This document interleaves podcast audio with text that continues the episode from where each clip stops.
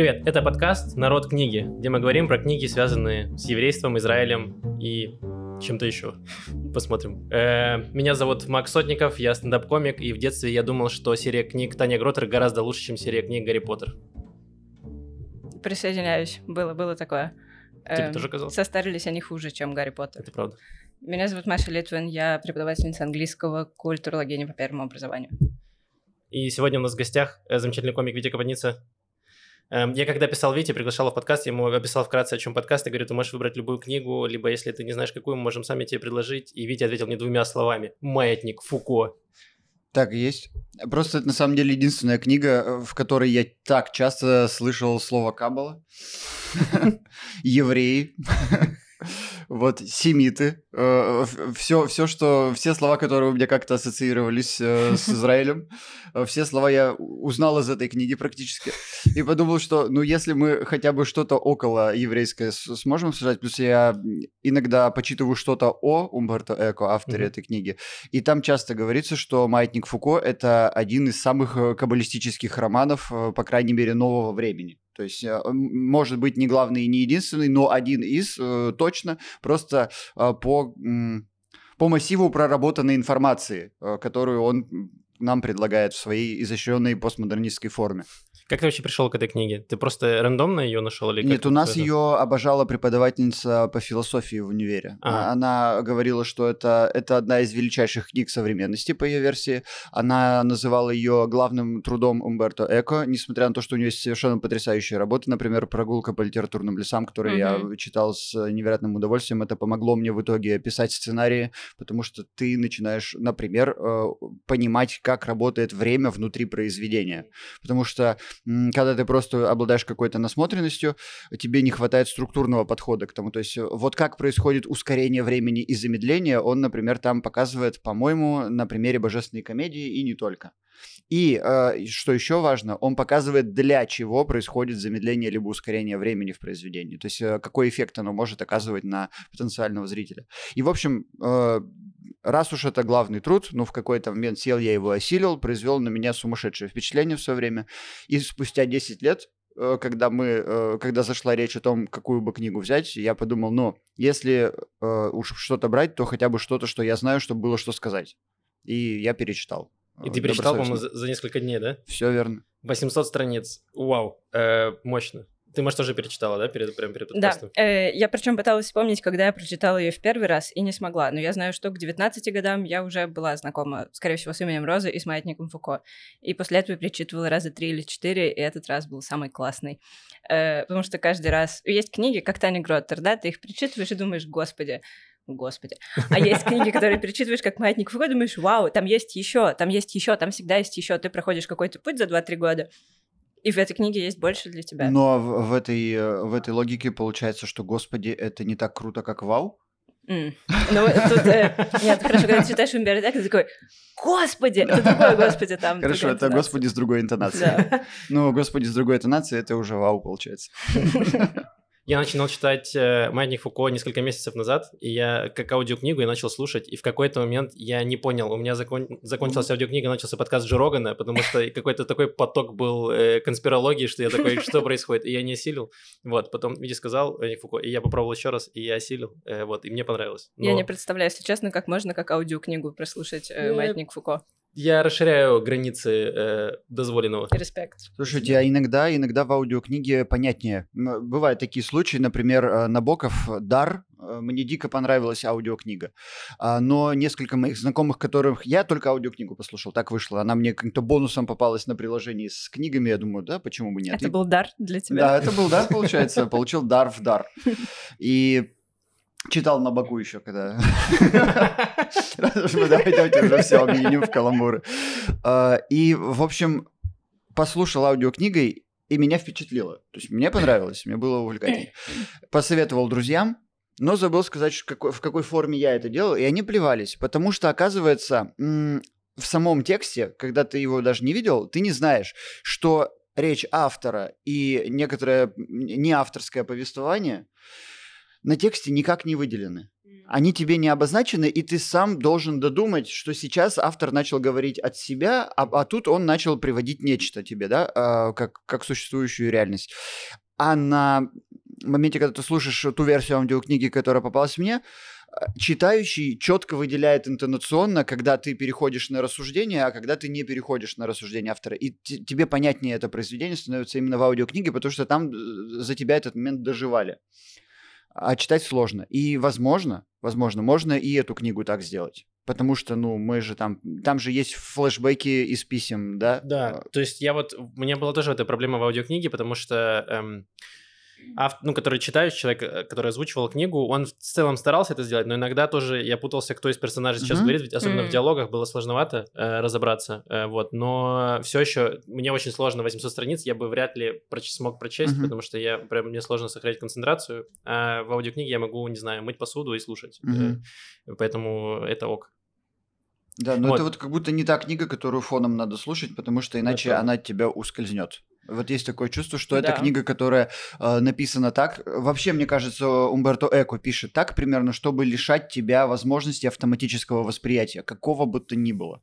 Да, есть, э, у него читаешь... есть его идеальный читатель. Его идеальный читатель читает очень внимательно. Да, и он с огромной, с огромной насмотренностью, начитанностью и концентрацией читает его. Э, как равноправный игрок на этом поле. Замечая все его подмигивания, потому что иначе эту партию он проиграет. Ладно, видимо, я проиграл еще в самом начале, потому что некоторые части мне показалось казалось, можно вообще было просто промотать. Э, я, ну, мы перейдем к этому, да, когда мы пойдем по сюжету. Смотри, Максим, ну мы играем втроем против. Умберто Эко. Возможно, мы ну, не совсем разгромным счетом проиграем. Я слабое звено этой игры, все в порядке. Я первого убьют в этом э, фильме ужасов. Эм, давай коротко скажем, кто такой вообще Умберто Эко.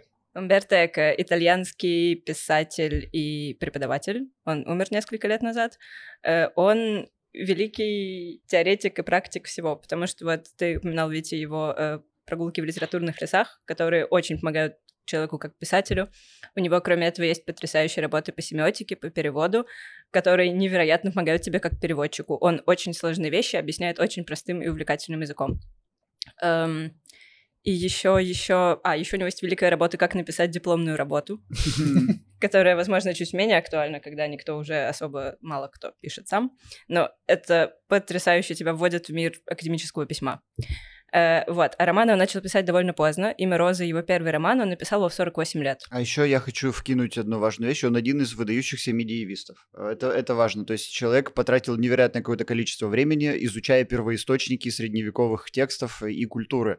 Из-за этого он сам, когда комментирует свои произведения, э, в частности, это были вопросы по имени Розы, которая пошумела в свое время, а он как раз говорил о том, что я этот мир не придумывал, я в нем пожил. Ну, то есть я живу в Средневековье, это его примерная цитата, э, пересказанная мной сейчас. Э, он там жил, и поэтому, когда ты читаешь вот «Имя Розы», первый роман, во-первых, он более э, похож на классический роман. Ну, он роману детектив такой «Имя Розы». И там действительно персонажи, и действительно бесконечно происходит какое-то действие, и много средневекового контекста. Ты, по сути, проживаешь маленькую жизнь в маленьком храме Средневековья, каких миллионы были. Ну, я не знаю, не, не миллионы, но много их было. А вот имя Розы, э, Маятник Фуко, это, конечно, э, произведение вообще э, другого нарративного характера. То есть там вот фабула и нарратив прям иногда конфликтуют друг с другом, чтобы, чтобы тебя, чтобы ты не заскучал, не дай бог. Давай тогда перейдем к содержанию. На самом деле, книгу можно пересказать реально в трех предложениях. Ага. Э, но... Ну, давай. Ну, там ребята собрались, начали что-то писать, и потом такие оп, и конец. Э. Я отлично справился. Это аудиокнига э, в 30 секундах. Да, кстати, вообще интересно. Мне, мне очень понравилось э, практически любой обзор. Я там познакомился в интернете, что, что, что там есть за обзоры на книгу. Рассказывают вот примерно как. Тоже в нескольких предложениях. Ну, значит, эта книга про то, как люди э, изобретают свою собственную э, теорию заговора в игровой форме, но случайно оказываются невероятно близки к действительности. И это игра Да. их игра их э, поглощает. Плюс-минус, вот такая усредненная версия того, что я читаю в обзорах. И меня что веселит больше всего? То, что вот это вот изобретение теории заговора и этого плана, как он называется в книге, оно где-то на 600 из 900 Да, страниц. да, да. В самом То- конце только очень начи- коротко. То есть, да, это по сути тебе, тебе рассказывают развязку. Но дело в том, что он так написан, что э, вот эта вся его первая часть это большая подготовительная работа, в которой вот прям действия не так много происходит, чтобы было что про него рассказать э, в виде какой-то внятной формы. Тебе реально вот экспозицию дают примерно 600 страниц тебе раскрыть персонажей и вообще их какое-то мировоззрение. Ну, потому что этот роман, он строится в этой Ну игре, в, в этой игре рассуждений по поводу теории заговора, сумасшедших писателей и слоя вот этого. Ты когда пересказывал чужие обзоры, там есть, э, ну, фраза, которая, мне кажется, ключевая, игра поглощает их. Мгм. Ну, это во многом про это роман. Мгм. Я бы сказала, что это э, очень постмодернистский роман про постмодернистов, то есть про людей из поколения сомневающихся А людей, что это людей, у значит? Можешь которых как-то нет... для меня? Потому что мне всегда говорят, это постмодернизм. Я такой, я понял. Э, А вот в том-то и дело, понимать не надо в постмодернизме, надо чувствовать. Есть много, ну вот примерно как ты ощущаешь реальность, это Да. постмодернизм во многом. Э, Есть много разных определений постмодернизма, мне импонирует Джеймисон, он два выделяет признака, это пастиш и ирония. Ирония, ты ни к чему не подходишь серьезно, для тебя все игра, все ничего не серьезно. Мгм. Э, Вот как они, допустим, как они относятся к Кабале, ну ха-ха, лол, кек. Э, Хотя, по идее, ты не так должен относиться к Кабале и к прочим мистическим занятиям. Вот, а пастиш — это как ну, как коллаж, это техника коллажа, когда ты не столько пародируешь что-то, сколько... В общем, пародия без насмешки. Ты копируешь какие-то стили, эм, просто потому что прикольно. Да, Окей. если что, читал какую-то книжку относительно современную а, про метамодерн. Это, то есть у нас смотрите, был модерн, постмодерн, сейчас мы как будто бы в метамодерне, по версии этих исследователей, которые я читал. Они э, примерно э, вот какую, э, какие характеристики приводят у постмодернизма. То есть смотрите, был модерн, да, вот эти класси, классика, на- так называемая, да, там насоздавали много смыслов общечеловеческих, насоздавали, Фрейдизм и марксизм. а Два через таких главных время- подарка а модерна. через время народилось поколение, для которых эти смыслы перестали иметь большую актуальность. По каким-то причинам эти смыслы стали для них не так важны. Первая мировая, Вторая мировая, все рушится. И мир вокруг. произошло разочарование в смысле как таковом. То есть, и, и В поэтому большом нарративе. Они, они сидят, постмодернисты, и как бы ломают все старые смыслы, доказывают их абсурдность, их глупость, лепят из них в странных Франкенштейнов, поэтому вот классические постмодернисты на русском языке, ну, условный Пелевин, он постоянно, у него один и тот же коктейль замешивается в разных формах, А, ты постоянно не- немножечко индуистской какой-то там теории, практики, немножко практики public relations из масс-медиа, рекламы, и чуть-чуть э, классической литературы, которую он так вот в разных там, поэтому у него Достоевский может отбиваться от э, упырей э, из автомата. Ну, вот и Сорокин. Сорокин, конечно. И Сорокин, безусловно, да. И еще был э, московский концептуализм, поэтическое течение, где они э, препарировали, препарировали вот этот мертвый советский язык. Пригов, другие А, поэты. Кстати, э, пахнущий мертвечиной изначально советский язык неплохо а- отработал Платонов. У него вообще Да. супер изящный э, канцелярийский слог, э, Да, который, тем не менее, очень образный. Вот я, когда читаю Платонова, для меня это классная практика особого языка внутри моего Мгм. языка. Это восхитительно. Именно это, это восхитительно именно как процесс. То есть это вряд ли результативное чтение. Я из него ничего не узнаю буквально. Но я его чувствую. Это Он очень освежающий. Да. Но это не постмодерн, это как раз, возможно, уже какой-то метамодерн, я не знаю, какие, какие на это вешать ярлыки. Ладно, В общем, вот тогда- что произошло. Они, они, в общем, о том, что все бессмысленно. Если честно, один из ключевых выводов э, по, по итогу маятника Фуко э, намекает нам о, о чем-то таком. Ну, намекает, немножко намекает о том, что вот этот великий смысл, а есть ли он, а нужно ли за ним гнаться, это вопросы скорее, не Так, хорошо, прямой ладно. ответ. Ну, всё. Давай, э, без Ну, там спойлеров. есть, есть ответы, но э, да, давайте начнем с вопросов. Э, да, потому что на самом деле вот то, что сказал, вот это описание, фабула, она меня очень сильно сбила, потому что они говорят, что вот э, люди изобретают какие-то теории заговора и попадают в нее. Я такой, вау, это что-то так, э, что-то очень интригующее. Я начинаю читать, а там вообще этого нет. И я в какой-то момент я не понимаю, что происходит. И я такой, ладно, я забуду описание и просто начну. Тут еще нужно сказать, вникать. у Эка есть этот прикол, мне кажется, почти во всех его книгах так. И э, «Имя Розы», и «Маятник Фуко», и «Баудалина», они всегда начинаются с 10-20 страниц, через которые тебе нужно продраться, которые написаны О, очень да. сложным, испытывающим тебя языком. Ты должен пройти это испытание, и дальше начинается гладкий, приятный текст, и смешной, и весело, интересный, и захватывающий. Да, начало очень сложное, там как раз начинается э, история с чего, что вот главный Он находится в консерватории да. Музея науки и техники в Париже, и он его описывает. Мгм. То есть тебе бесконечно описывают всякие машины, и ну, при этом он уже думает о- о- немного обо всем, что произошло, а ты еще не знаешь ничего. Для Да, тебя и там все просто это начинаются какие-то неймдропинг персонажей, и я такой, это что-то исторические какие-то персоны, и я про них не знаю, или что это происходит, и ну, было это очень вот сложно. Как, раз о фабуле и нарративе, то, что он э, повествовательно ломает э, прямое повествование это и делает, э, как вот в этих фильмах, э, когда вот этих старых классических боевиках, когда вначале герой привязанный веревкой и, э, Свисает, да, и-. Да. и- и- или его там, э, его там в пытошной обливают э, холодной водой из ведра, и он, поворачиваясь в камеру, говорит, а вот как мы здесь оказались. Да. Да, это именно тот момент. экрана три недели назад. Да. Да, и э, да, и здесь получается и потом э, нас отматывает назад, где описывается вот Казабона, который студент пытается защитить докторскую э, по тамплиерам, и он тусуется в э, местном баре. А, еще погоди, погоди, важный момент. Давай. э, не просто много каббалистической терминологии в этой книге, она вся структурирована как древо жизни. Вот это, не знаю, иллюстрация каббалистической теории. Древо жизни состоит из 10 сферот, и если очень-очень кратко и грубо, то концепция такая, что Бог, создавая мир, он, ну, эм, излучает божественный свет, эманирует. Да, это, то есть мы все эманация Бога в некотором Да. смысле. Мы как проекция либо тень великого свечения Господа. Но этот свет проходит через много разных сферот, сфер, прежде чем опускается до нас, и преломляется, и до нас доходит уже не очень много. Вот. И, и Ну, на некоторых главы людей книги- прям сильно свет преломлялся, там прям не знаю через что, но да. Окей, хорошо. Есть такое, главы книги, они э, названы именами сфер. Первый — это Кетер. И, ну, на самом деле, интересно, они маленькое, перекликаются. маленькое да. душное уточнение. Части книги, не главы. Главы Да, там э, да. имеет идея. То есть это э, он Прав. как раз 10, 10 частей у книги, но А там внутри может быть по Да, несколько там глав. 120 глав, 120 глав. потому что это 120, очень конечно. особенное число. Согласен. Э, Так, и значит, кетер — это венец, исходная точка, первоначальная пустота, говорит он в сфере кетер. Вот. А потом еще коммент о том, что план начинается на 600 странице. Да, но очень много отсылок к плану происходит до, очень много foreshadowing.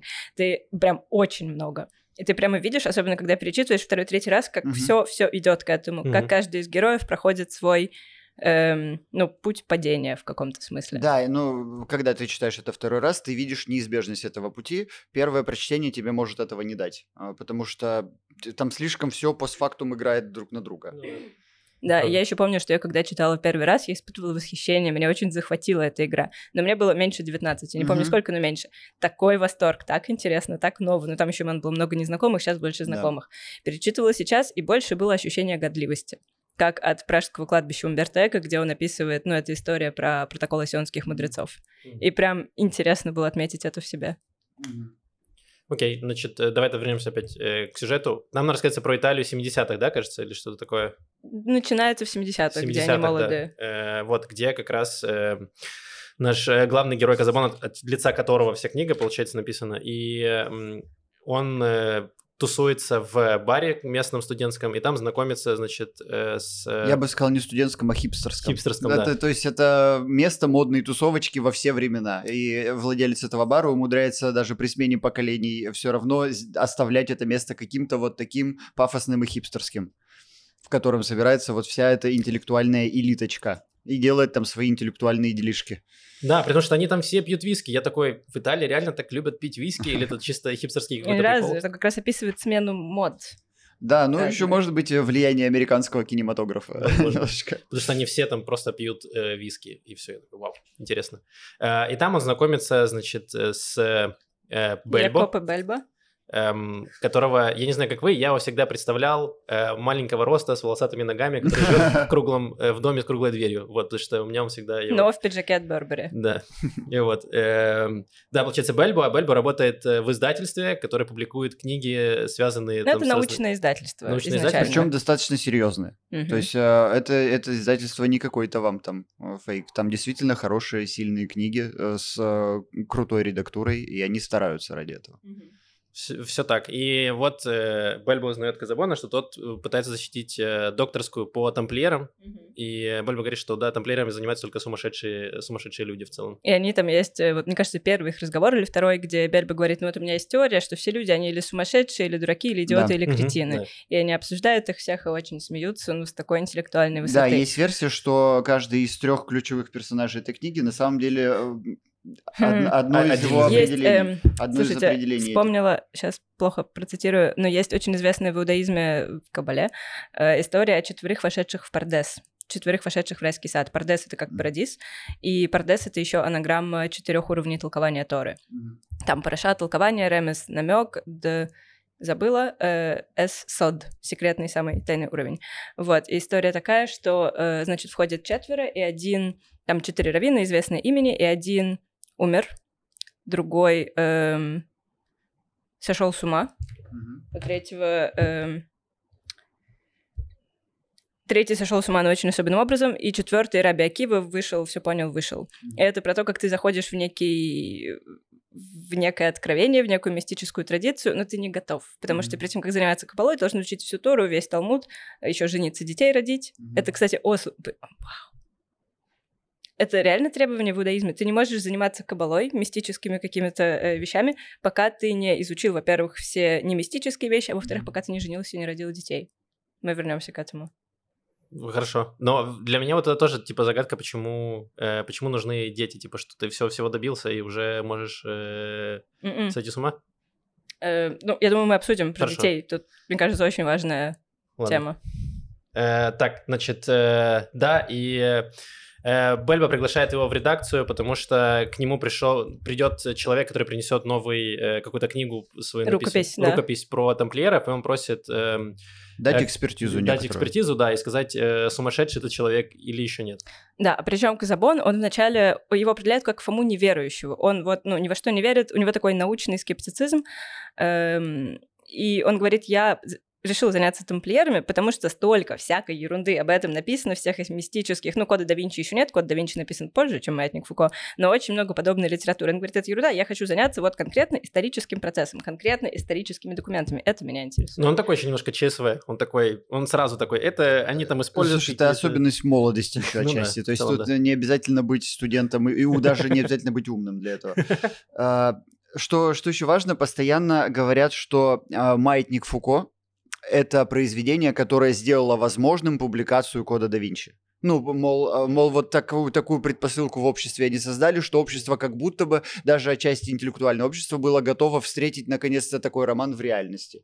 А, а сам а, сам Эко говорил про это, он еще жил, когда Код да Винчи вышел, он говорил, так нет же, это же просто один из персонажей моей книги. Да, да, да он предсказал, да. что да, Дэн Браун один из персонажей прав. книги. Э, но мы сейчас как раз вот в конце, я думаю, что мы к этому вернемся еще раз. Эм, окей, он его приглашает, значит, э, в издательство, и он приходит и там знакомится еще с э, третьим... Диата Леви. Диата Леви. Эм, Э, который больше как раз занимается кабалой, да, и... Да, причем... Ну, кстати, э, Диата Леви работает отчасти как комический персонаж, потому что он так написан. А, он написан специально парадоксальным образом. То есть это не еврей, который считает, что он еврей. Мне кажется, что он трагический персонаж. А... Ну, можем сойтись на трагикомическом. Хорошо, да, потому что, ну, близкая, близкая форма, но в, в некотором смысле иногда его заигрывание с этой темой и э, постоянное осаживание его коллег в то, что перестань ты не еврей, а, все-таки производит и комический эффект тоже. Он, э, он страдает от этого вероятнее всего сам, но вероятнее всего как-то в себе, и мы про это, в общем-то, не знаем. Мы про это догадываемся по, по моментам, когда уже там ближе к концу книги мы понимаем, чем закончится история. Ну да, Диатолевик, да, его больше всего над ним подшучивают э, его коллеги, и он, в принципе, да, э, объект шуток, мне кажется, чуть ли не больше всех. Казабон при, приходит э, к Бельбо в э, издательство, там они знакомятся с Диата Леви, который тоже там работает в этом издательстве. Диата Леви самый старший из них всех троих, то есть э, Казабон, получается, студент, ему там лет там 20 чем-то, э, Бельбо чуть подстарше, ему за 30, мне кажется, в этот момент, и Диата Леви там 35, что-то такое э, в этот момент. И вот, как Бельбо и сказал, к ним придет человек со своей рукописью, и приходит э, полковник Эрденти. Эрденти, который приносит, значит, свою, э, свою рукопись, и он прямо, этот полковник прям показывает, что я, значит, э, раскрыл секреты, и у меня, значит, тут лежит что-то невероятно важное и крутое.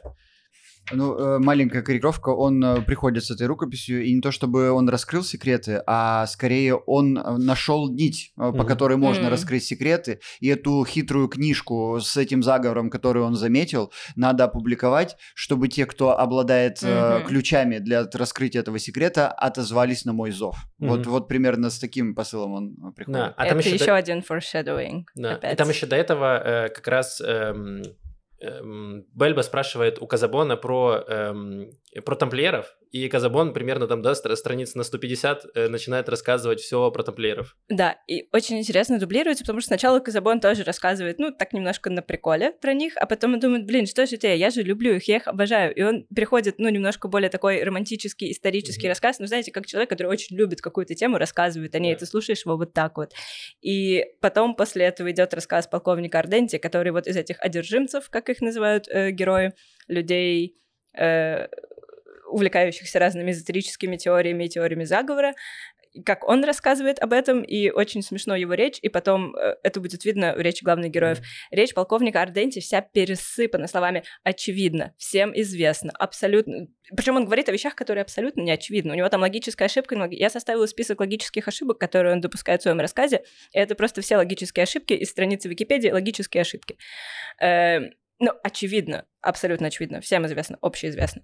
Вот, и к концу романа так начинают говорить и герои тоже. Давай тогда коротко скажем, кто такие вообще тамплиеры, чтобы э, понятно было вообще, э, к чему все идет. Эм... Ну, тамплиеры — это рыцарский орден, который был создан э, для того, чтобы отвоевать Иерусалим, гроб Господень. Э, очень романтичная история. Кстати, есть... Э, была записана в начале нулевых годов на русском рок-опера «Тампль» про всю эту историю. И э, она невероятная, она очень классная. Я недавно переслушивала, и прям круто. Там один из тамплиеров говорит в какой-то момент, э, годы идут, а мне уже 30, я иммигрант без страны и корней, и ты думаешь, вау, все еще отзывается, но уже по-другому. Ой, прям про меня как будто. Да, да, да. Мне, правда, очень красиво написано. Я еще тут приезжал в Иерусалим недавно, тут вообще все сходится.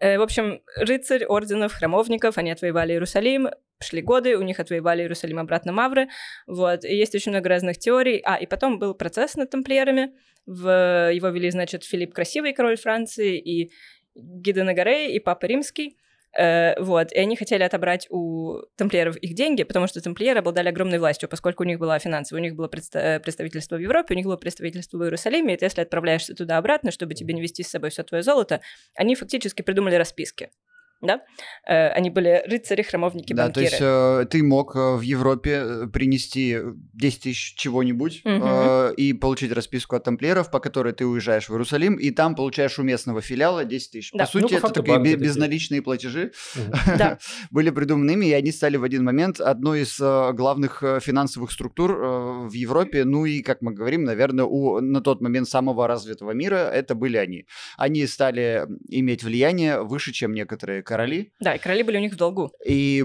по той же самой причине появились люди, которые этому были очень не рады. Угу. Поэтому их э, на каком-то э, суде размотали абсолютно всех.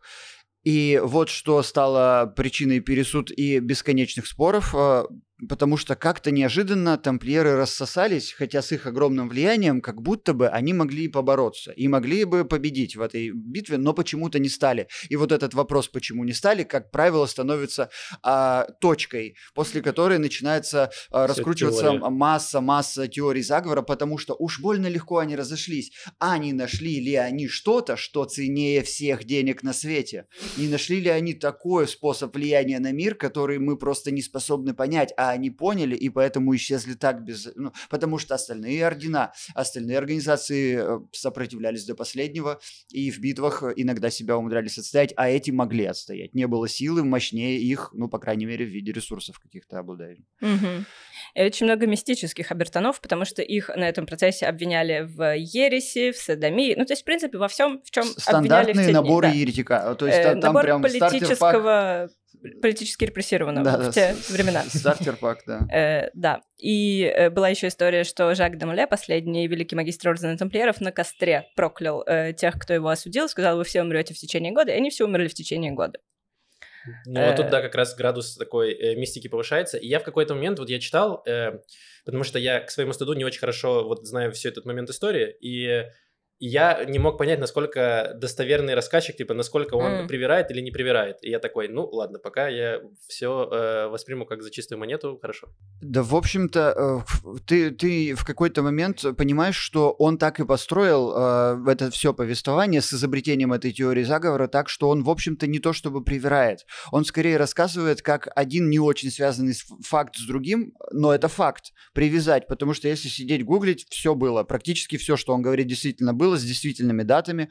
Но дело в том, что не обязательно эти вещи были связаны, но их можно связать через некоторую символическую Ну систему. вот, да. Через этом. допущение всех логических да, ошибок, да. вроде после, значит, э, из-за. Да. Я Да. в какой-то момент я думал, я сейчас начну факт-чекать, и я в какой-то... Я первые две ссылки сделал, а потом я такой, о, нет, там слишком много всего, и я просто не осилю. Я, смотри, на мой взгляд, насколько я знаю историю, в начале книги Казабон достоверный рассказчик. Мгм. А потом он начинает понемногу ехать... Ну, он начинает меняться, трансформироваться. И тут уже нужно быть на стороже. Да, а, окей, значит, вот он нам рассказывает э, про э, историю, значит, про тамплиеров, и приходит э, полковник Арденти, который как раз говорит, что у меня есть кое-что такое, что вообще перевернет тут все. и рассказывает им, э, да, историю про эм, э, драгуна, Значит, да, какой-то ну, какой-то мужик полез в какие-то подземелья, нашел какую-то офицер, шкатулочку. а, в, в какой-то, по-моему, французской деревне. там э, шампань. Случайно спустился в какой-то грот и вылез оттуда. А после этого мы за ним немножко пронаблюдали. И оказывается, как будто после вы- того, как он вылез с того грота, он начал вдруг интересоваться теорией заговора и строить ее. И тут мы как будто бы Понимаем, понимаем, начал что интересоваться тамплиерами даже. Вот Э, Видимо, вот. видимо, он в этом гроте что-то нашел. И даже есть намек, что какую-то секретную хитрую шкатулку он когда-то продал, и это доказано. И до чего знает, как будто бы тоже об, об этом. Ну что да, что, Что там, он- там, что- там, что он- там теория была, что тамплиеры спрятали на самом деле свое золото, и где-то оно хранится, и все Да. вот, значит, ищут эти сокровища И тамплиеров. золото, и некий магический секрет, потому что они же там и с ассасинами, И с с э, мистиками тоже, да. терлись локтями. Ну, Иерусалим, столица всего, в том числе разных мистических течений. Э, да, и вот, значит, этот полковник Арденти подозревает, что вот этот, э, значит, э, солдат, что он э, шел по пещере, там, экскурсию, и что вот он нашел какой-то какой тайничок, и оттуда достал какую-то шкатулку, возможно, дорогую, и, значит, он проследил, значит, у этого солдата, какая-то у него была выписка, и что он продал шкатулку за какие-то небольшие Мгм. деньги. В дневнике он нашел. Вот, да, и дальше начал как раз интересоваться тамплиерами, всем теорией заговора строить, э, какие-то штуки Он вселяется в доверие к его вдове, если я не ошибаюсь, э, и к дочери. И дочери. дочери. Э, и находит в его документах записочку. Записочку, которую дочь ко- не копию, видела. копию Да, записочки. и там что интересно, где повышается градус вот этого мистицизма, что э, вот этот сам дракон, он начинает интересоваться и пропадает. В какой-то момент он часто ездит, по-моему, во Францию, Мгм. и в какой-то момент он просто исчезает, не возвращается, Мгм. и его дочь не понимает, что произошло, Мгм. потому что э, вроде как все было нормально. Нормально же общались. И все. И вот, собственно, полковник Арденти, да, втирается в доверие и находит вот эту записку. Мгм. Э, где написано по-французски, там много букв разных, э, ну, не хватает, сокращения, сокращения, и он это расшифровывает, дописывает, эм, ну как, как ему кажется, Он что там имеется в это, виду. да, и дополняет это. Он говорит, что это на самом деле хитрый шифр. Мгм, э, да, и вот, значит, он, он его разгадал. цветами. Да, он разгадал. Э, И, значит, там все ясно как день, абсолютно очевидно, написано, что вот есть, э, значит, некое секретное общество, у них вот есть план, они соберутся через 120 лет, потом еще через 120 лет. Э, ну, В общем, теория, которая не проходит никакую проверку, там, бритвы Акама, ничем, ничем. Это что-то невозможное, что он описывает. Но зато цифры красиво складываются. Потрясающе. Ну, просто. конечно, там 666, 120, 36, все эти цифры, на которых держится вся мистическая традиция с тех пор, как в Вавилоне изобрели астрономию слэш астрологию. Да, почему 36, 36 деканов? Потому что не было, потому что 12-ричная система исчисления в, там, где началась астрономия, в, Междуречии, потому что небо делится на 12 созвездий, зодиакальный круг, а каждый из них делится еще на три части.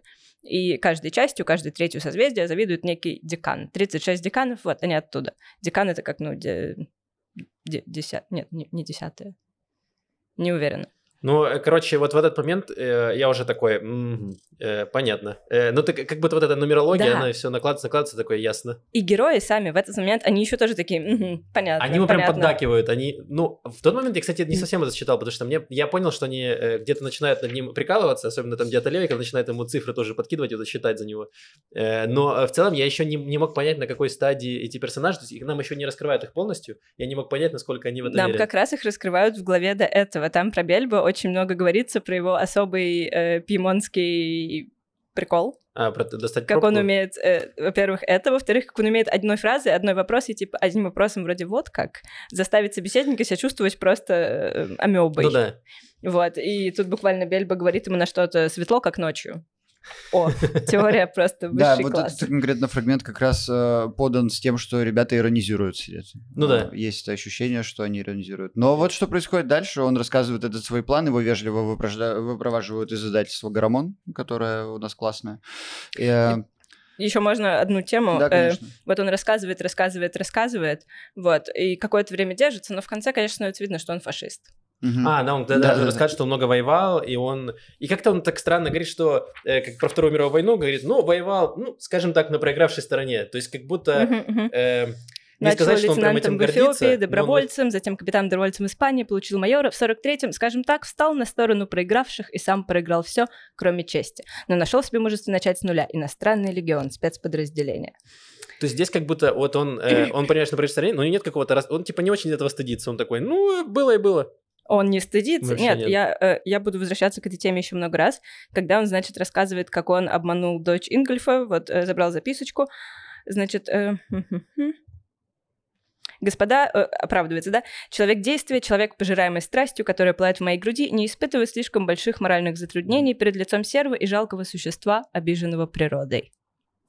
Алье, потом поговорим про Алье, тоже. Там очень много вот этого, э, все вот эти персонажи-одержимцы здесь, они все они все элитисты, А- они все большие сторонники вот этой концепции высших рас и рас пониже, Ну, людей э, элиты, жречества и серой массы. Ну, тут э, ты как будто бы тоже нескрываемый э, какой нескрываемой красной линией повествования Да. говорит о том, что такой способ мышления, вот этот Да. вот э, с э, доминантой э, конспиративных каких-то теорий в твоей голове, неизбежно тебя приводит к тому, что одни люди-то получше. Да, Вот те, которые знают. Те, Да. которые не знают, они похуже, наверное, все-таки. да. И да, и здесь нам раскрывается, что, в принципе, полковник мудак э, по своей, по своей- по своей сути, в принципе, э, достаточно четко. И да, получается, э, Бельба его выпроваживает и отводит его в другое издательство, про которое Да, у них, значит, есть два. Если что, может быть, даже есть смысл это вначале проговорить. э, В чем вообще контекст этой издательской всей работы? У них есть одно классное издательство, которое публикует настоящие крутые книги с хорошей, с хорошей цензурой и редактурой, научно обоснованные. Гарамон. Это по фамилии директора э, их предприятий. И есть второе, по-моему, Манунций, да? Мануций. Вот, Мануций. А, в которое они э, вводят всяких психопатов, которые, ну, в общем-то, могут, э, могут быть полезны второму изданию. Потому что второе издание работает чуть интереснее. Второе издание публикует э, книги за счет э, человека, который очень хочет написать книгу. Они делают это красиво, пафосно, они обволакивают тебя своей заботой и любовью, и почти что ты, э, побеседовав со вторым вот этим издательством, думаешь, что, наверное, сейчас ты станешь э, Нобелевским лауреатом как минимум в области литературы. И понятно, что одержимца хлебом не корми, дай послушать про то, что эта работа не сумасшествие, потому что, вероятнее всего, большую часть жизни он это про, про себя слышит. И они с огромным удовольствием даже платят деньги, чтобы публиковаться. Так зарабатывает издательство Манунций, а Гарамон зарабатывает нормальными работами. Да, но они принадлежат одному человеку. Да, э, из-за того, что они принадлежат одному человеку, э, так получается, что приличное издательство служит точкой входа э, в издательство, в котором, да, на которое, в общем-то, всем наплевать, но из-за того, что они красиво умеют производить э, вот эту пыль э, блестящую, из-за того, что они делают собственные премии, из-за того, что у них есть свое сборище литераторов, лояльных им, они как будто бы способны действительно м, производить впечатление тоже хорошего, крутого издательства. Но они занимаются буквально облапошиванием вот этих Да. э, писателей, То есть публикующихся они там, за собственный они счет. как раз вот, да, публикуют за собственный счет, они составляют контракт так, что если они там 2000 тиража не распродают, то потом они либо утилизируют, либо предлагают э, а самому автору Выкупить выкупить за свои деньги. да. Да, но это итоге- все супер мелким шрифтом, Да. и в итоге писатель за- платит дважды за один Да. и тот же тираж, не отпечатанный до То есть, конца. по факту, это какая-то, ну, такая разводилова, где Да. они... Это прямо оно. э, разводилова людей, которые э, немного Надутых. по- поехавшие, но которые прямо Мгм. э, верят в то, что они нашли что-то По прямо большому счету, интересное. редактор Бельбы слу- служит вот таким вот э, э, не знаю, селектором для этого всего. То есть к нему приходит человек, а, его задача быстро определить, это психопат, либо он научный деятель. Если научный деятель, они публикуются. Если психопат, он отводит его на развод. И считает это своим практически э, святым долгом, потому что так и должно поступать с ним. Ну вот это И тоже его Бельба. характеризует как тоже человека ну, сомнительных в некоторых смыслах ценностей. Но, в- понимаешь, э- эти сомнительные ценности стоят на его жесткой морали о том, что вот эти психопаты должны быть наказаны за, Да. за свое... Но За наказать их должен именно я. Если это сделал не я, это сделают солдаты НАТО. А Ну, он есть- себя считает не я, он себя считает лишь медиумом, потому что наказывает их господин Гарамон, владелец создания, издательства. А он-то как раз просто их водит. И в некоторых моментах, пару раз э, за, за повествование, ему на долику секунды, наверное, даже немножко неприятно, но Казабон, видя это, понимает, что ему хоть и немножко бывает неприятно, но он с собой уже хорошо договорился. У меня вот, знаешь, мне это ассоциируется с вот этими вот э, э, службами безопасности банков, которые бабушек э, обманывают. И они что же таким говорят, что если не я обману, их кто-то другой, они отнесут деньги в какой-то МММ или еще во что-то, так давай лучше я возьму, я их потрачу на что-то хорошее, на отпуск. Э, ну, и вот, вот эта логика, она, ну, как будто, не знаю. Нет, смотрите, Бельба, у него же есть, ну, своя дыра в груди. Тут у каждого есть своя дыра в груди. Бельба, он, эм, как ему кажется, он в детстве не совершил поступок, упустил, он же там рос, да, во время войны и сопротивления партизаны, фашисты, и он упустил возможность совершить геройский поступок. И после этого всю жизнь ему кажется, что он не герой вот этого всего действия, он созерцатель, он стоит сбоку, он себе сознательно отводит эту роль, и она его гнетет. И он хотел бы стать писателем, но он такой, нет, я редактор. А редактура, я работала редактором, корректором какое-то время, это действительно эм, ну как, ты мог бы, ты хотел бы, возможно, написать роман, но ты сидишь и правишь чужие тексты, и ты их делаешь лучше, ты их делаешь лучше там грамматически, структурно, как ты даешь советы, эм, но ты, как он там называет себя, Господь Бог в штатском, у него там такие были метафоры у Бельба в его э, э, книгах, как будто бы вот он Шекспиру дает советы, что давайте, ну, типа, пьеса ничего, но давайте перенесем действие из Франции в Данию, в замок Альсинор, будет же лучше, вот, и остается Шекспир в веках, а ты никто, ты тень. Э, вот, и значит, тут есть момент где-то в середине. Эм, Казабон говорит, долгое время я думал, что он читал это наилучшей лаборатории для изучения человеческой глупости.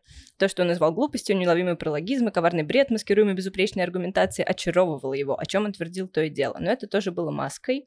Мгм. Э, вот, он говорит, мотивировки Бельба на самом деле были иными. Я понял это только после того, как покопался в его файлах. И там, значит, разговор с Лоренцией, с женщиной, которой он одержим. И он говорит в своих записях, слушай, я занят, у меня автор. Лоренцо спрашивает, гений, будем растить? Он отвечает, ничтожество, будем душить. Это его им месть. Этим авторам за то, что они публикуются, хотя они ужасны как авторы, от него, который мог бы лучше, но не делает. Некое в нем говорит вот это Да, это его, это его обида на людей, которые делают поступки. Да. То есть это, это его противостояние. который делает не идеальные поступки. Он мог бы лучше, но он созерцатель, он не делает. Ну, И когда он в конце вовлекает Алье в эту игру, он это та же причина. Алье совершает поступки, Бельба нет. И Бельба думает, у нас есть такой великий план, сейчас я тебе покажу.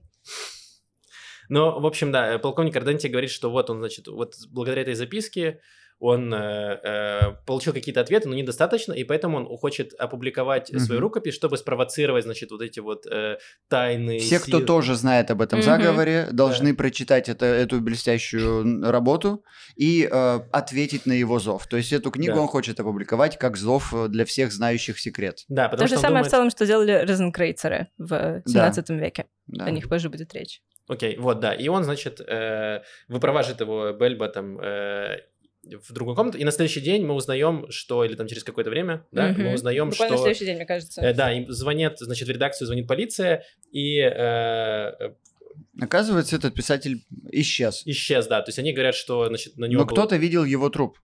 А Вот. потом и труп исчез. И это все покрыто каким-то туманом войны непонятным. Мгм. И, э, и мент сам не уверен, потому что там очень неточный рассказчик, который видел труп. Но факт остается в том, ну, что... там много, там много мелочей, типа, что вот, значит, заходил этот Арденти с двумя какими-то Да, гостями да, да, то есть в там... какой-то момент, а потом, э, когда уже, собственно, зашел, значит, этот охранник пьяный, увидел труп с э, какой-то проволокой на шее, потом вернулся за подмогой, и когда они вернулись, трупа не было, но остался, значит, пиджак этого полковника, в котором он находился как труп, и в пиджаке нашли очень много денег. В общем, там все, как везде в этом романе, все вообще не доказано, но пахнет, что есть какой-то криминаль. Чуть-чуть, Мгм. вот То оно, есть у оно нас есть пахнет- какие-то зацепочки вот для вот этих как э, Они детективных все, они романов. все небольшие, но Да. их так много, что ты готов в это с радостью Да. поверить. Ты готов поверить, что он не сбежал к любовнице, ты готов поверить, что, он, что его действительно... Ну, ты, ты не знаешь, но да. готов в это поверить, есть, потому Но что они же очень- еще взбудоражены его рассказом, и мы Конечно. взбудоражены его рассказом. Ну, то есть, и все как-то тебе указывает. То есть, с одной стороны, мы понимаем, что э, полковник сам по себе человек такой мразотный, вряд ли бы он оставил деньги. Ну, то есть, это явно человек, который не бросил бы просто деньги э, там. И тогда ты думаешь, наверное, что-то реально произошло. И, э, и дальше уже тогда все это И вот, и накладывается. ты, и ты входишь в этот круг мысли, ты начинаешь думать, как полковник Арденти. Ну, Да. ты, я, мы, читатель. Это, это Да, тебя потому что это, это, к игру. сожалению, стало слишком логичным продолжением его истории Да. и его этот тон э, конспирологический и боязнь оставить настоящую рукопись в издательстве, потому что так она ценна. Мгм. А, и прижимание этой папочки к груди как к чему-то самому ценному. И о том, что я, конечно, боюсь за свою жизнь, но на самом деле, а, чего уж бояться, когда такая важная тема. Да, Мгм. и, и там же это же укладывается с предыдущей историей про этого солдата, который нашел Конечно. шкатулку, что он точно Да, так же исчез. и да. он тот же Да. солдат, и он говорит о том, что он всю жизнь свою проигрывал, он вечный пораженец, э, и настало, единственный настал момент, в котором э, моя единственная победа перекроет все мои поражения в моей жизни. Да. Так он И говорит. это опять foreshadowing того, что Мгм. произойдет в конце с Бельбо. Потому что Бельбо, если посмотреть на финал его истории глазами стороннего наблюдателя, он тоже просто исчезнет, судя по всему. И он тоже подходит к ну, к финалу истории, как к своему поступку, как, Мгм. э, ну, по несколько другим причинам. Да. Вот, а пока они только едут на допрос вдвоем, Бельбо и Казабон, Бельбо говорит, давай на всякий случай не будем забивать голову комиссару вот этими всеми тамплиерскими глупостями. Э, и он говорит, повторяю, это чистая глупость моей страны, но от некоторых вещей лучше быть подальше. Да, они там еще балансируют на краю. Э, вот у них долгий разговор с э, полковником, Нет, с да. Анджелесом, да. комиссаром, да. Вот, и мы узнаем, э, что реально полковник Арденти фашист, буквально, значит, приговорен заочно к смертной казни в 45 году, сотрудничество с СС, бог знает, сколько народу отправлено им в Дахау. Э, а еще до этого он высказывался там буквально про «я не знал, как евреев встроить в этот мой план, как-то это не по-арийски, было здорово, когда удалось этого избежать». Эм, так, что здесь важно? Ну, в общем, ничего, ни до чего они не договариваются, Кстати, но... забавно флеш-форвард сделаем. Э, Забавно то, что они умудрились э, не вставлять евреев в финальную версию плана очень по-арийски. Да, да, да. Это настолько он такой спиральный, Они же их вставили, да, они их вставили, а потом подумали, а может их не будем вставлять, и такие, мы не вставим их в этот план. Возьмем лучше горного старца. Да. Эм, Ну, они, значит, э, да, э, Бельба Вот, ну, и- утаивает чуть-чуть информацию, то есть не все рассказывает, и Мгм. они чувствуют себя не очень хорошо. Постыдно, Но удивительно, меня, меня немножко удивляет, потому что как будто э, вот эти детали, они же сами считают Реально. некоторым сумасшествием. Да, и почему, почему их немножечко гложет тот факт, что они не рассказали всю историю генерала, а просто сказали, он какой-то бред нес про тамплиеров, А, потому что как будто из их же собственной логики следует, что и не стоит ли сильно придавать этому значение. Но, наверное, они эм, по- подумали, что раз уж э, человек из этой области э, сумасшедших э, копается в этом всем так глубоко, возможно, часть его рассказа могла действительно быть стоящей для следствия. Ну вот, наверное. Да, Но мне кажется, что, возможно, комиссар- в этот момент они сами начали в это верить чуть-чуть, и они такие, блин, а возможно, может быть, это реально было что-то важное, возможно, об этом стоило сказать, и, возможно, в этот момент они начинают... Ну, уже, уже поздно, уже поздно, Да. уже в этом скользком, неловком положении. И комиссар, мы потом его еще встретим чуть-чуть, Ну, но он тоже, появлялся. он тоже вовлечен в, Мгм. ну, в эту эзотерическую историю, как будто он этим интересуется. Мгм. То есть он, да, прошаренный, но и в этот момент э, книга делает какой-то резкий поворот, потому что я такого вообще не ожидал, э, когда Казабон просто э, знакомится, значит, э, с бразильянкой. Он улетает в Э, Бразилию, да, в- погоди, работать погоди, но это у, нас, это у нас заканчивается к этому моменту, это первые 200 страниц, вот мы здесь заканчивается раздел Бина, третья сфера, э, первые три сферы на древе сферот, это они божественные, там все прям там почти не рассеивается божественный свет, дальше хуже. Это последняя, третья, значит, кетер, э, верхний венец, потом идет хахма, мудрость, а потом бина, третье, понимание, мы находимся в ней. Э, и, значит, вот последний абзац, последней главы здесь, я был введен в... э, Зайдя по ступеням Гарамона, издательства, я был введен во дворец. Говорил же Диата Леви, Бина есть дворец, который вырастает из первоначального замысла, заложенного в сфере Хахма. Хахма — это источник, Бина — река, берущая начало из него до тех пор, покуда все не вернутся в Великое море последний из Сефирот, а в Сефире Бина уже заранее оформлены все формы. Мгм. И здесь буквально, здесь уже оформлены все Да, мотивы, то есть- все сюжеты, все даже какие-то конкретные линии, которые Да. развернутся Да, дальше то с есть, по героями. большому счету, это вот э, он прям в заключительном этапе говорит, экспозиция закончена, господа. Да, да, здесь вот э, сама завязка, а дальше вот книга, да, для меня была немножко удивительная, потому что я думал, что вот сейчас начнется это самое, э, все, сейчас все начнется замес Э, потому что, опять же, я смотрел Код да Винчи, но не читал э, Маятник Фуко, я такой, ну сейчас начнется. И, и нет, не начинается, в какой-то момент просто персонаж уезжает на А вот на э, мы не будем забывать, э, вот здесь вот и э, лезет постмодернизм, он с тобой играет в этом смысле. То есть сейчас, сейчас ты погрузишься на 300 ближайших страниц в бесконечные исследования самых разных предпосылок к теориям заговора. И это, это большая игра, но, но пройти эту игру очень важно для понимания последних там страниц, которые тебя немножечко сведут эти нити воедино. Если честно, все три ключевых персонажа в этой книге, их э, линия э, персонажа закончена, закончена с понятной точкой Мгм. у каждого из них. Да. А, то есть, э, но, э- вот, но эта игра, процесс этой игры, то есть, наблюдая за тем, как они играют, ты узнаешь этого персонажа. Как говорят, что опытный педагог может понять, как играет, ну, посмотрев, как играет ребенок, понять примерно, что, что он за темперамент представляет. А, так мы можем понять, что это за персонажи в, в процессе игры, потому что один начинает заболевать этой игрой и относится к ней слишком серьезно, а другой...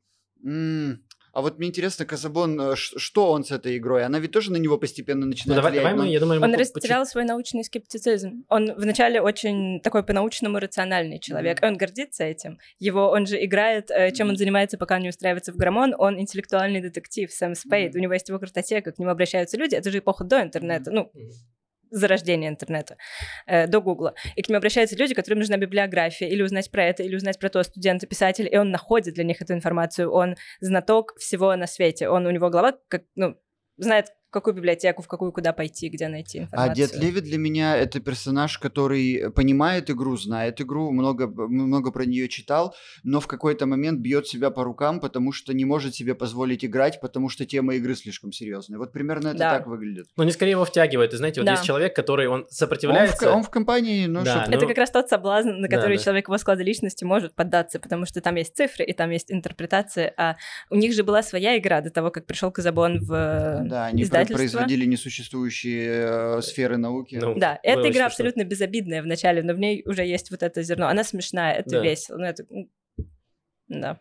Э, давай тогда к сюжету вернемся. Вот, а Э, дальше, значит, с отъездом в Бразилию это э, часть книги, которая называется Хесед, сфера, э, сфера Хесед, это милость. Это нам немножко передохнуть, с одной стороны, это Казабону передохнуть, у него там такой любовный близ, э, милость, Э, вот, ну и важные вещи тоже там происходят для сюжета. Значит, он Э, то есть, да, влюбляется... он- Из прям важных это наверняка знакомство с. Алье Да. и э, понимание, что там тоже есть тамплиерские храмы в, в- в этих, в этой Латинской Америке. Мгм. Вот это две ключевые вещи, которые в этой главе ну, прям повлияют дальше на что-то. Ну да, и то есть э, в какой-то момент Илья их приглашает Значит, на... он знакомится все-таки, да, с Мгм, бразильянкой, марксисткой Ампара, и они уезжают в Бразилию. Она э, приехала на год по обмену в Италии, год закончился, он уезжает вслед за ней в Бразилию, устраивается там преподавать итальянский, но мы ничего об этом не читаем, он просто там Мгм. э, отдыхает с ней, по большому счету, э, покупает веселье ради книжку про розенкрейцеров, отправляется на... Нет, наверное, сначала знакомство. Он знакомится с Алия, и тот их приглашает на... Алье, я думаю, мне кажется, это. Я, я тоже думаю, что Он же- больше похоже на французский Может, манер. да. Окей. Э, Алье, и э, он приглашает их на какое-то шаманское э, действо, где Но э, людей вводят в транс. Алия, э, давайте я зачитаю, как он появляется. Так состоялась наша встреча с господином Алия. Он был в приличнейшем сером костюме, невзирая на жару, в золотых очках с розовыми щеками и серебрящейся шевелюрой. Он поцеловал руку Ампара, как будто мы были незнакомы, другие способы сказать «здрасте», и заказал шампанское. Эм. Алье вполне владел португальским, говорил с лиссабонским произношением, чем усиливался его старосветский шарм расспрашивал, поинтересовался, что же касается его собственного происхождения, он выразился туманно. Мои истоки очень-очень отдаленные, и во мне смешались гены бесчисленных рас. Я ношу итальянское имя в память итальянского имения одного из предков. Да, так называемая голубая кровь, но кто в наше время обращает на это внимание? В Бразилию меня привело любопытство, меня манят все формы предания. Я забегая вперед скажу, что я тоже фашист. Э, Ну, то есть, да, вот он, эм, он ведет интересную игру. Он как будто бы выше всех вот этих одержимцев. Он обладает бесконечным количеством знаний э, обо всем оккультном. Э, При этом он так себя ведет, как будто бы он притворяется графом Сен-Жермен, но делает, графом Сен-Жерменом, но делает это так э, ненавязчиво, с таким мастерством, что, ну, в какой-то момент все таки ну, может, он и правда граф Сен-Жермен бессмертный, ну, э, великий, один из один из магов-авантюристов Европы да, один из, один века. из способов его убедить, э, его способов убедить всех, что он действительно что-то э, такое м- древнее, трансцендентное практически, да, mm-hmm. за пределами человеческого точно. Это способ его э, рассказа исторических да. фактов, mm-hmm. потому что он их рассказывает от первого лица. Mm-hmm. И поначалу ты Э, как сторонний наблюдатель думаешь, ну это его забава такая. Mm-hmm. Но из-за количества фактов, накопленных вот таких рассказов, ты думаешь, да может и правда видел, да, он знает, может и правда общался он с этими всеми. Ну он какой-то, знаете, персонаж, вот э, э, есть такой и э, в книгах разных, который все умеет, ну, типа, вот он прямо mm-hmm. загадочный, но он, он и богатый, он и э, такой очень харизматичный, mm-hmm. очень умный, и прямо э, э, сын маминой подруги. Вот, вот это именно вот Алье. Знаете, что забавно? Здесь э, книга вся пропитана оккультностью и мистицизмом каким-то, который всегда оказывается не оккультностью и не мистицизмом и объясняемое в этом, в этом прелесть. Э, да, в этом есть прелесть, потому что э, до момента полного срыва покровов, до момента вскрываем mm-hmm. карты, ты прям думаешь, да ну, может, это вообще... Да, может, вот он вообще гомункул. Может быть, я гомункул. Может, я гомункул, да. Сейчас я пошуршу там где-то этот грамматон у меня где-то... Э, да, вот они там знакомятся. И... и Алье, он, э, ну, он же буквально дьявол. Он, э, как, не знаю, как Аркан Таро, а дьявол. Он, он тот, он кто такой... вводит их в искушение. Кто... Он очень похож на булгаковского Воланда. Да. То есть там прям есть, э, перекликаются какие-то параллели. И вот эта манера рассказывания от первого лица, которую делает Воланд у Булгакова, ну, если честно, прям так хорошо походит. Да, а... но это, не знаю, Мефистофель, возможно, вот еще, ну, то есть это прям какой-то характер такой Да, очень... но я, я как раз еще говорю о том, что он еще и в, в наше относительно время погруженный, то есть вот если мы э, говорим, э, я не знаю, э, о Фаусте, он все-таки вот чуть-чуть более древний вот тогда, а, а сейчас а, больше парадоксального в этом, потому что он в, в большем количестве контекстов а, присутствует в наши дни. Значит, Алья очень хорош в пускании пыли в глаза. Мы не уверены, да, до конца в том, кто он, из какого он века. И он как будто бы стоит э, одной ногой в рационализме. Он обо всем говорит с такой тоже легкой иронией. Но вместе с тем он не скрывает, что он ищет предание, он ищет секрет, значит... Э... Ну вот мне кажется, это его способ разведки. Да, Потому что, говоря об этом с небольшой иронией, ты можешь все-таки э, да. попасть э, на в человека, кто, круги. кто действительно разобрался, ну и не отсечь до конца тех, кто, кто может быть, разобрался с обратной mm-hmm. стороны. И он до последнего не выглядит одержимцем, не выглядит как вот эти все люди, которые, ну, кукухой поехали, разбираясь mm-hmm. в теориях. Да, значит, он говорит, это прямая речь Алье, э, бесконечно такова, продолжается эта история, такова премудрость начальствующих мира, да, там 36 или сколько их, которые управляют нами, и что, по их желанию, люди должны знать, спрашивают наши герои, что имеется тайна с большой буквы буквы. В противном случае, для чего жить, если все именно таково, каким представляется? И в чем же тайна, спрашивают его? В том отвечает он, чего религии откровения аврамические не сумели выразить. Тайна вне них. Это, ну, супер важная идея для всего. И еще чуть позже он э, говорит про разницу между мистицизмом и, ну, оккультизмом, скажем так. Называет это инициацией, инициатическими всеми вот этими эзотерическими практиками. И тут э, наконец, он раскрывается как фашист. Моя любимая тема здесь. Значит, он говорит, э, инициация не то же, что мистицизм, отнюдь не одно и то же быть причащенным и быть одержимым. Инициация, то, что делают он и все его друзья, э, есть интуитивное прочищение тайнам, которые разум не в состоянии изведать. Это головокружительный процесс, бла-бла-бла, к достижению бессмертия. Это нечто внутреннее, это тайна. Она не выражается вовне, она стыдлива. При том, что все, чем они занимаются, мы их видим, это бесконечные какие-то социальные раскланивания, только в эзотерическом ключе. Э, и в особенности это тайна замешана на ясности и остранении, поэтому верховники мира причащенные, но они не снисходят до мистицизма. Да, мистицизм, говорит он, выродившаяся форма контакта с божеством, Инициация – результат долгого восхождения разума и сердца. Мистицизм демократичен, если не демагогичен. Инициация аристократична. Это опять, опять, вот мы элита жрецы. Это попытка вернуться куда-то во времена Древнего Египта, когда письменность принадлежала маленькому кругу избранных. Вот у нас есть эта тайна, ни у кого больше нет. Вы все лохи, лохи, лохи. Э, так, ну, в общем, он их зовет на, э, значит, какие-то а, я, кстати, еще вкину у Умберто Эко, вот если брать имя Розы и Маятник Фуко, всегда происходит у такого охранителя, охранителя тайны, который не допускает других к своей тайне, всегда в конце наказание. Он, на- Мгм. он накажет его. То Как есть, э, Хорхе. д- для него, да, я как раз об этом. Для него книга слишком свята, э, знак слишком свят для того, чтобы, если ты получил какой-то из него секрет, вдруг его хранить и э, делать его аристократичным. Он вот как раз в этом смысле некоторый демократ знания, но он это делает очень неявно. Он зовет э, Ампара и Казабона, значит, на шаманскую какую-то приколюху, где, э, значит... Будуистический, будуистический ритуал Умбанда, мне кажется, это Да, называется. эм, и в- где они там используют всякие э, воскурения и э, Ритмичную музыку. да, ритмичную музыку, и, в общем, в какой-то момент Ампара входит в транс, и эм, после этого очень сильно, ну, типа, она вообще марксистская, она вообще все это не верит, и Казабон... её просто- Марксистская рационалистка, Да, но и это он- вот и- ее корни. Да, и Казабон, э, он вроде как тоже скептик, и он в это не верит, но он такой, ну ладно, что прикольно, хорошо проведем время, но он так немного интереса проявляет, то есть ему все равно интересно, что там будет происходить, и вот он уговаривает Ампара с ним пойти, Ампара впадает в транс против своего желания, и э, после этого их отношения рушатся. Э, но зато... э, э, и как будто Казабон вообще не очень сильно по этому поводу переживал. И вот он какой-то такой... Он вроде как... Ампара ему нравится и все такое, но он такой, ну... Да, Слушай, такое чувство, что вот как раз через это Казабон и показан таким, какой он есть вообще персонаж. Он не сильно вовлекается ни во что, по большому-то Да. счету. И поэтому он единственный, кто, когда они этот план разработали, а, тоже все еще немножко сам себе подмигивает. А, То есть он поехал, за- за- заметьте момент, когда Бельбо уже сказал, я в опасности, приезжай за мной.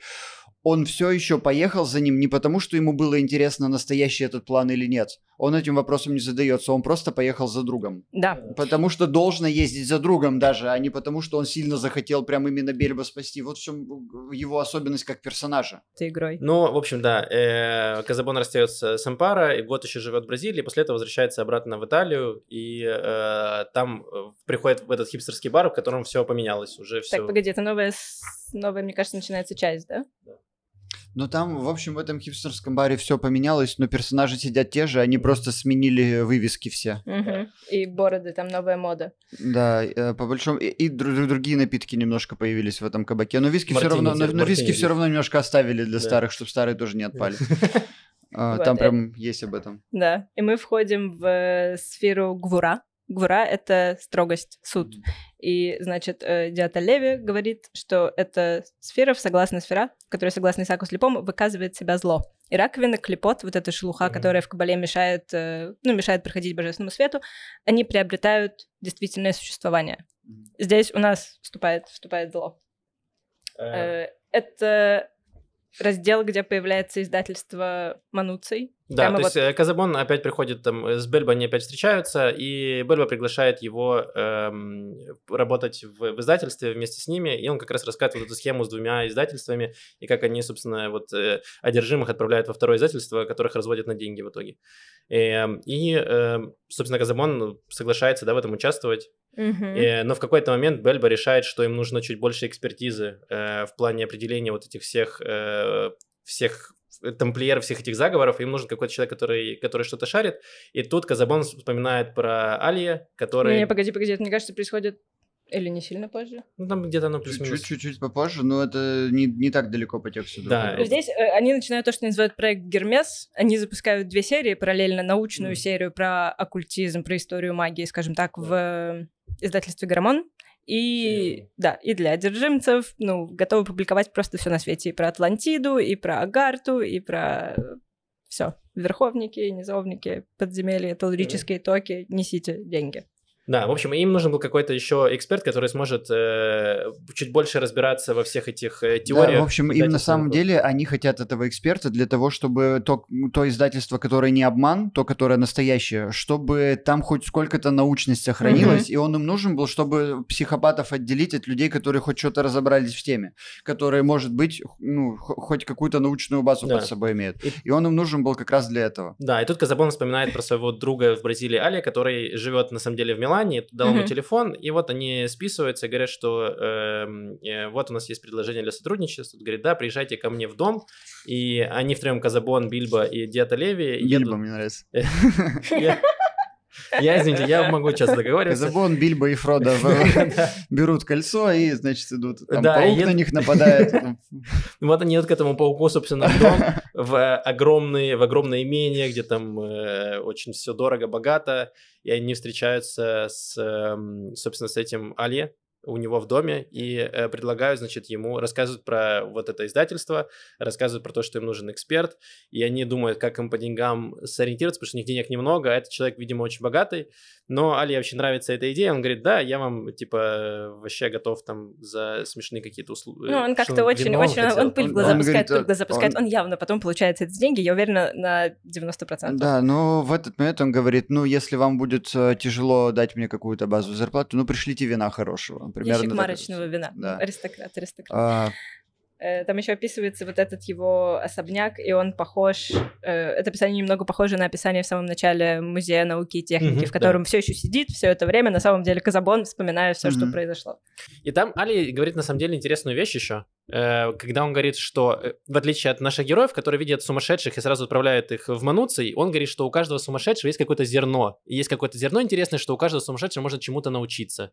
И вот тут ты, я сразу для себя понял, что Али э, хитрый хрен, который явно что-то что утаивает, он знает больше, чем он говорит. Слушай, ну тут такое дело, что м, э, повествовательно и не скрывается, что он Ну очень да. мутный хитрый хрен, потому что его первое появление, появление примерно как темного графа откуда-то, а, постоянные его намеки, вот этот вот э, бесконечный его пафос, который очевидно не соответствует времени, но Там, почему-то когда я играет. с Хилом, Он Мгм. выглядит актером изначально, и это видят все его манерность и пафосность, но а, воспринимают ее как интеллигентскую игру. Да, просто в какой-то момент он же исчезает, вот в Бразилии он там исчезает, и я такой думаю, может он как Эмпара просто был, знаешь, эпизодический персонаж, который вели, э, не знаю, покекать, э, и все, а нет, потом он всплывает, Но и... через, через немного страниц, Да. причем он всплывает. То есть э, по книжке ты недалеко ушел, Ну как да. он появляется тут же сразу. Да, и вот они, собственно, да, договариваются, что он, значит, будет э, читать вот эти вот э, рукописи э, людей и давать им какую-то оценку, если там э, что-то что интересное и... эм, Да, и вот что правдивое. происходит дальше. А,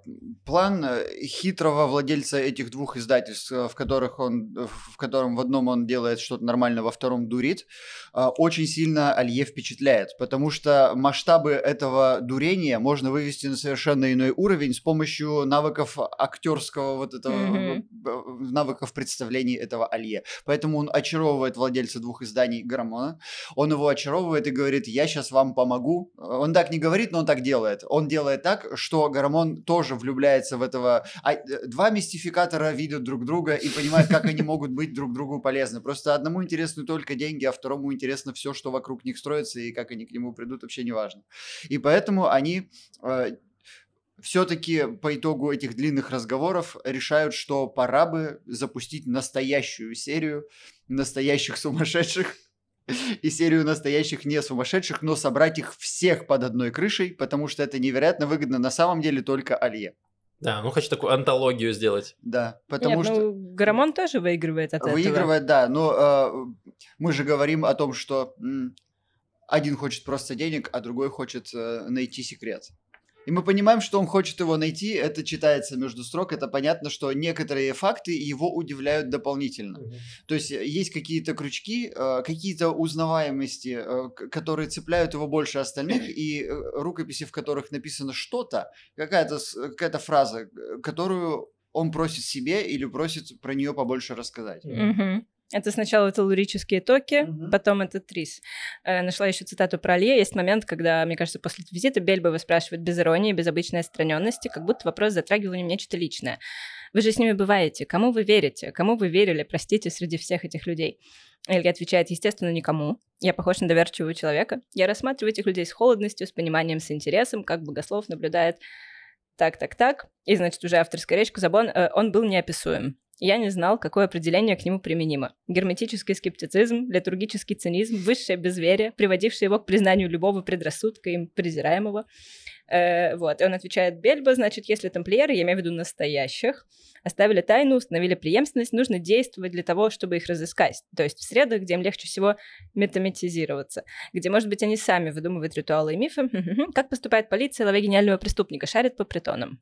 Вот я в какой-то момент, возможно, это потому что это аудиокнига, я не, невнимательно что-то какие-то моменты упустил, потому что здесь мне еще Ле видится, во-первых, да, хитрый хрен, а во-вторых, что он как будто не очень верит, он тоже скеп... он просто более любопытный человек, но он все еще скептик, вот как, как э, описывает его Казабон, что он просто, ему все это интересно, и он пытается, правда, угореть по вот этим сумасшедшим и узнать их фишку, типа, а как они к этому пришли. То есть он как будто немножко исследователь вот этих людей. То есть mm-hmm. я, он мне так сначала виделся.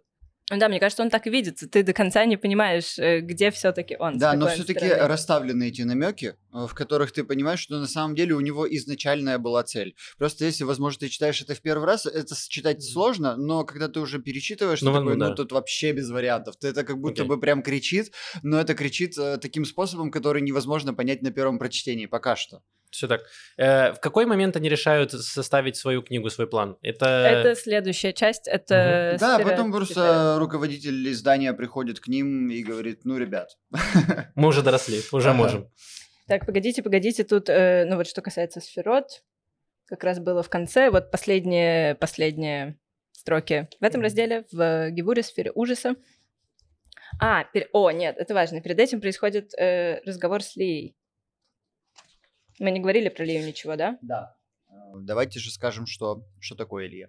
Казабон работает в этом издательстве в очень особенной должности. Из-за того, что они понимают, как хорош он э, в отыскании всяких разных источников, его направляют на специальные задания. Конкретно в этот раз э, у них пришел большущий заказ от металлургической компании э, сделать историю металлов. И Казабон вынужден ездить по миру и брать самые редкие секретные иллюстрации, которые могут э, послужить картинками к очень дорогому, пафосному, крутому изданию истории металлов.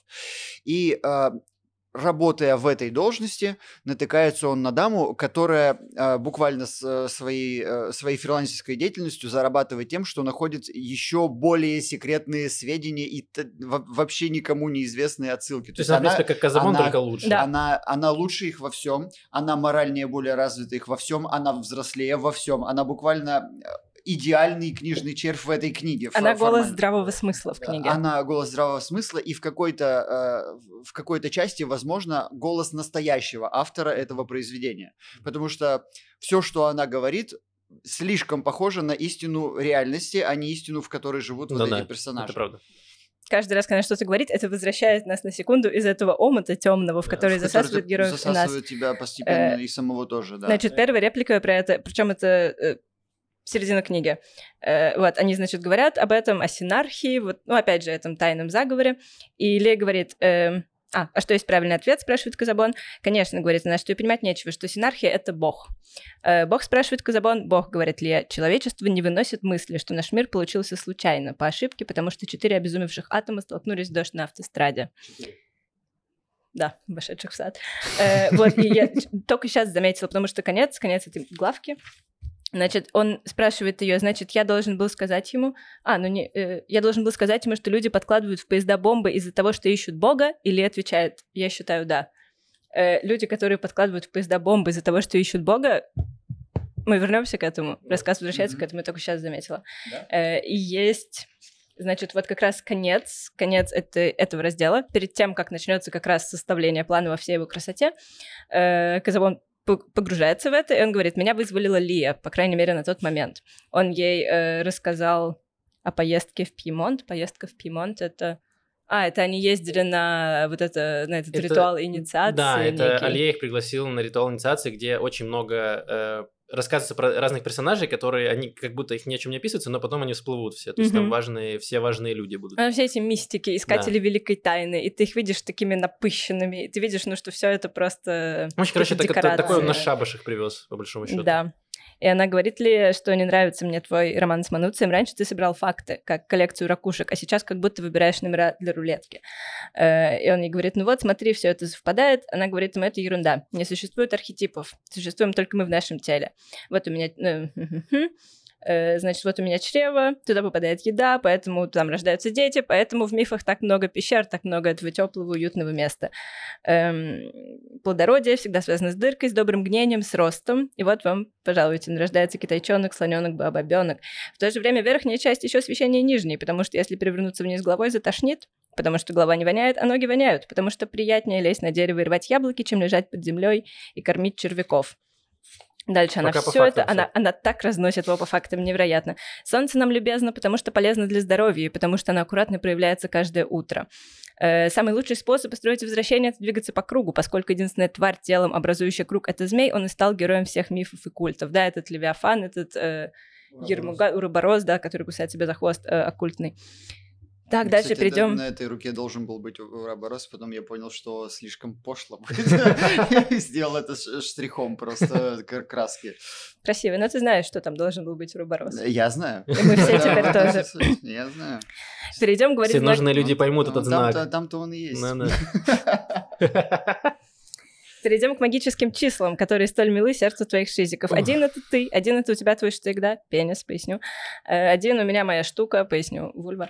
Э, Один есть нос, одно сердце, много важного связано с цифрой один, два глаза, уши, ноздри, троичные. Э, В общем, она просто Да, по вот фактам, по Вот фактам она то, что его расписывает разносит. мое все отношение к этой нумерологии, вот, и кабале в том числе, где они вот это начинают заниматься, эм, как это называется, когда числами... э, Э, Гематрия. Гематрии, вот это все. И ты На- такой, на трикон, господи, ну да да. там все что угодно можно этим объяснить. Десять заповедей. Да, это главная мысль. Все, что угодно можно объяснить всем, чем угодно, если ты не придерживаешься нет никакой точки отсчета, точки, за которую подвешен маятник Фуко.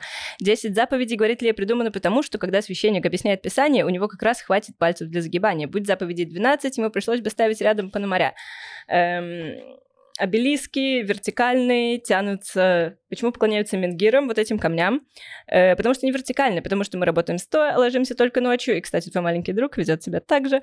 Э, очень мне нравятся ее отсылки. Э, поэтому вертикаль символизирует жизнь, направленную на солнце. Э, поэтому никто не поклоняется балконам и балюстрадам. Э, так, так, так. А, и в конце он говорит, кстати, совсем забыла, я беременна. Э, Она, очевидно, хочет с этого начать разговор, но он приходит к ней со своими всеми одержимцами, и она э, объясняет она ему, что к чему на самом деле. Да, это конец Так это Гуры, уже последняя там страница А, Гуры. 700-я страница. Нет, там просто был, короче, момент, Мы который... миновали середину, это почти А, 500 середину. Там был момент, который меня поразил, где э, Казабон такой говорит, вообще хотелось бы мне детей. И потом в какой-то момент такой, эй, Илья беременна. Я такой, интересно, как это быстро произошло. Э, про детей тоже я, ну, наверное, потом скажу. У меня была мысль, но вот здесь, пока мы в конце Гуры, он говорит, думает, надо было мне послушаться Лию. Ее устами говорила мудрость, она знала, как образуется жизнь. Внедряясь в подземелье Агарты, в глубины пирамид, к Изиде без покрывала, мы дошли до Гуры, сферы ужаса. В час, когда гнев преисполнил собой пространство мира. Не соблазнился ли я сам, пускай на короткое время, призывом Софии, гностического божества? Так, так, так. эм, Да, Это если означает- что, Изида без покрывал, это, я напомню, э- это, да, Изида без покрывал, это серия, э, они решили так назвать свою эзотерическую серию с отсылкой на мадам Блаватскую, у нее был такой а- Изида. один из главных трудов ее. Это означает, говорит он, что любое желание не должно приступать положенных пределов. В противном случае Гура превращается в суровость, в темновидное подобие, в универсум зла. И он не смог, как он размышляет, опять же, в начале, все это время он сидит там, спрятался в консерватории, он не смог проявить последовательность. Он пал, поддался на этот соблазн. Ну, и там еще эм, интересный был момент, где э, нас немного откатывают от этой мистики с исчезновением людей, когда закрывают дело э, по факту э, про исчезновение, значит, э, полковника, где говорят, что... эм, что ж там было? Э, что... сейчас, я уже забыл. Что на самом деле, что это могло быть, э, что просто его могли найти, он пытался сбежать, или вот за долги пытались найти что-то такое. В общем, короче, там было... Они, как- они придумали криминальную версию Да. возможного его исчезновения, такую, в которой можно дело закрывать. Он сбежал, мол, сам. Вот да, и да, что и все. То есть то- там тебе дают, короче, тебе дают два стула. Один стул, где какая-то есть, реально какая-то есть э, теория заговора, и на самом деле они нашли какую-то правду, и их поэтому э, заставили замолчать, они исчезли или их убили. И вторая теория, где она объясняется более рационально, что э, вот тот э, драгун, он просто сбежал, как часто это делали люди, а, собственно, этот полковник, он и так был в бегах, по факту скрывался под другим именем, и поэтому тоже мог сбежать в какой-то момент, или его там его разоблачили, ему пришлось тоже убегать. Да, в общем, важный момент, который надо проговорить, они сидят в этом издательстве, и к ним испокон веков ходят одержимые люди, рассказывают что-то про тамплиеров и обязательно какую-то дичь сумасшедшую. И так много их было, такое огромное количество отсеяно, прошло через издание Манунцы, где они заплатили денег и издали свои книги, что эти люди начинают волей-неволей разбираться во всех этих теориях заговора, заговора и нет-нет, даже умудряются как-то их классифицировать, что одна более стройна, чем другая. То есть у них в голове появляется уже в какой-то момент примерное представление, как могла бы выглядеть классная теория заговора. И когда наступает этот момент, когда их главный издатель говорит, нам надо свою такую сделать, у них уже готова полностью вся база. Это те люди, которые уже не, разбираются мне кажется, они, они Грамона не вводят в этот круг, это их игра на троих, они mm-hmm. никого особо не вводят. Причем они сначала, у них же э, есть Абулафия, компьютер, mm-hmm. компьютер появляется у Бельба, и Бельба очень восхищает, во-первых, возможность написать и стереть, чтобы никто никогда это, не узнал. Это ужасный кусок текста, страниц на 120, где тебе рассказывается, как как работает компьютер. И, и он такой, текст можно копировать, можно переставлять. Слушай, Нет, он ты там слышишь голос он, Бельба. Он метафизичный, потому что он это переносит на жизнь человека. То есть он говорит об особенностях памяти. Он говорит, насколько уникальна память компьютера, чего человеку не достичь никогда. Это то, что я в компьютере могу нажать кнопку, которая затрет целый кусок воспоминаний. Но чего я не могу сделать, не могу проделать то же самое со своей собственной памятью. Она запомнит именно то, что решит запомнить. То есть э, в этом смысле это меня впечатлило это повествование, потому что вот об особенностях, э, чем отличается память компьютера и человека, ты просто никогда не задумываешься. Там очень красивая цитата. Он пишет: "Не существует технологии забвения. В mm-hmm. этом смысле мы все еще ждем от природы случайных милостей, мозговых кровоизлияний, амнезии, хирургии и что там еще может стрястись. Ну, скажем, путешествия, пьянство, лечение снов, самоубийство. Там вот, эти вот эти части, они красивые, но как это будто там тебе еще говорит, что очень, Бельба за человек. Очень много всего, где ты такой, хорошо, теперь я могу в резюме уверенный пользователь Excel. И там еще на, на Basic они пишут, да? Ну, он там выделывается просто невероятно. Там он перечисляет просто все слова, которые знает. И я... Э, это самое начало книги, сороковая страница. Я читала и думала, господи, насколько же я продвинулась с прошлого раза, когда я читала. Потому что вот, допустим, тут Диата Леви самым сефардическим образом балдеет от своих дворцов с огромными лестницами. Я такая, угу, это же Сферут Халот Меркава. Это же мистическая иудейская традиция, про которую я знаю. А на следующей странице было слово гиполаг, и я его не знала, я загуглила. И, друзья, я совершила такое открытие. Короче, эм, Помните, как гнойный батлит Оксимирона за строчку его э, «Худой отпечаток плеча»? Да. Он говорит, отпечаток худого плеча, учителя, вот срамота, это не, это не могло быть у Пастернака, это попросту безграмотно. Это не безграмотно, это гиполаг, это было у Пастернака. Это прием, когда ты э, эпитет, ну как, смысл эпитета переносишь с самого прилагательного на какое-то другое слово. То есть, допустим, у Блока и жены кутались в печальные платки не печально кутались, а в печальные платки. И у Пастернака тоже было. Вихрь берется трясти в потьмах, тминный вязкую баранок. Не вязкую, тминных баранок. В общем, э, Пастернака было. Okay. Э, они начинают составлять, писать этот план и пытаются, значит, э, как-то все теории заговора найти между ними какие-то связи и как-то собрать из них что-то одно невероятное. Да, и они начинают из компьютера. Они там, э, им не нравится не просто писать на клавиатуре, им нравится еще, у них есть генератор случайности. Mm-hmm. Что ты можешь скормить компьютеру несколько вот этих бесконечно повторяющихся у одержимцев идей, чтобы он из них сгенерировал текст, и ты такой, ну вот, готовая теория. Но потом, конечно, они берутся улучшать. Э, да, и там э, вот проявляется вся вот эта начитанность, где люди уже разбираются во всех этих сумасшедших э, вещах, они такие, о, вот это сходится с этим, это они просто начинают собирать вот это вот э, китайское лего огромное. Да, э... и здесь мы погружаемся в длинную игру. У нас есть базовая тамплиерская теория, которую мы узнали еще в самом начале. И дальше вот что проделывает автор.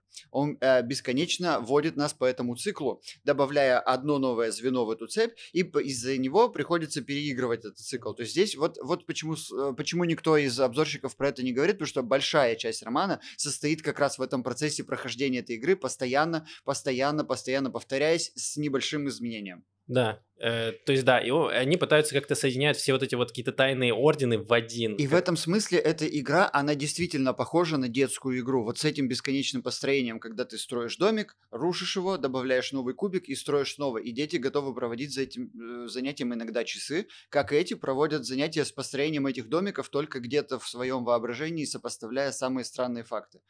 И тут им пригождаются абсолютно э, все знания. Нумерология от Диета Леви э, встает как влитая. А, Детективные как... навыки э, Казабона. Казабона встают как влитые. И в некоторых случаях его более продвинутая помощница Лия еще сильнее добавляет экспертизы в эту сторону. Но она не играет в игру. Он задает ей какой-то вопрос, он ей рассказывает про план полностью, не, про план сильно в конце. Сильно в конце. Лия не играет в это. Да. И э, органический э, скепсис э, Бельбо как будто бы заставляет Казабона стараться из-за этого. То есть, а Бельбо должен быть тем, кого это все должно удивить. То есть вот он такой человек. И к нему Казабон постоянно ходит с новыми теориями. Бельбо задает ему вопросы, которыми пытается эту теорию порушить. И в какой-то момент теория становится все менее рушимой. Угу. Из-за этого Бельбо начинает постепенно в нее э, влюбляться. Но Бельбо, менее Бель... рушимой я не говорю как таковая, я говорю в их представлении. Да. Но Бельбо, он как критик, да, то есть ему приносит на критику, он такой, о, это а, прикольно, это, это прикольно. Они в какой-то момент перестают отслеживать mm-hmm. логические связи, и они, а, они начинают воспринимать мистические связи так, как им давно говорит их воспринимать Алье. Говорит о том, что все связано. Все связано со всем. Все, Все можно интерпретировать да. как угодно. Но ну, Просто найди выстрел. этот э, свет Бога, э, все связано, да. Ну вот это как раз они, они теряют свет Бога в этом моменте. Ну, Давайте особенно, да, когда зачитаю. ты очень много вот это все связываешь, ты в конце уже, уже забываешь, что к чему, и уже кажется все реально очень логично, и все... Это же прикольно, когда ты занимаешься математикой в школе, и у тебя в конце знаешь ответ, и ты mm-hmm. пытаешься как-то да, ход да, решения они буквально подойти. это и делают. Да, вот они и к этом... этому идут, и ты же чувствуешь удовольствие, когда все это сходится, такой, да, я разгадал эту загадку. Об этом, э, если честно, первым говорит полковник Арденти. Я потеряла цитату, но там прям он бесстыдно им говорит, как хорошо, что у меня изначально была идея, под которой я все подгонял, потому что иначе не получилось бы так прикольно. Прямо вот он Там в конце есть говорит. прямо э, великолепный панч, э, когда Ле... ну там в конце мы к этому придем, когда Лея как раз находит вот эти коды, и да. там прям кек зашит очень сильный. Да. Э... Э, вот, а цитата из самого начала, да, когда они берутся за план, Казабон думает, я привыкал к одержимцам как психиатр к клинике. Психиатр, привязывающийся привязывающийся к пациентам, к старинным деревьям больничного парка. Проходит время, он пишет десятки страниц о бреде, потом начинает писать десятки страниц бреда. Он не ощущает, что больные его перековали, он думает, что это художественно. Так народился план. Диата Леви вошел в игру, для него она стала молитвой. Что до Якопа Бельба, я думал, что он забавляется, как я. Только теперь я вижу, что он не получал настоящего удовольствия. Он играл, как бывает, грызут ногти. Или же он играл, чтобы найти несуществующий адрес, найти сцену без рампы, это отсылка к его э, дневникам, о которой говорит в файле о сне. Боготворение, замена ангела, коль скоро ангел не является никогда. А Якопа — это же Иаков. Иаков, боровшийся с Богом.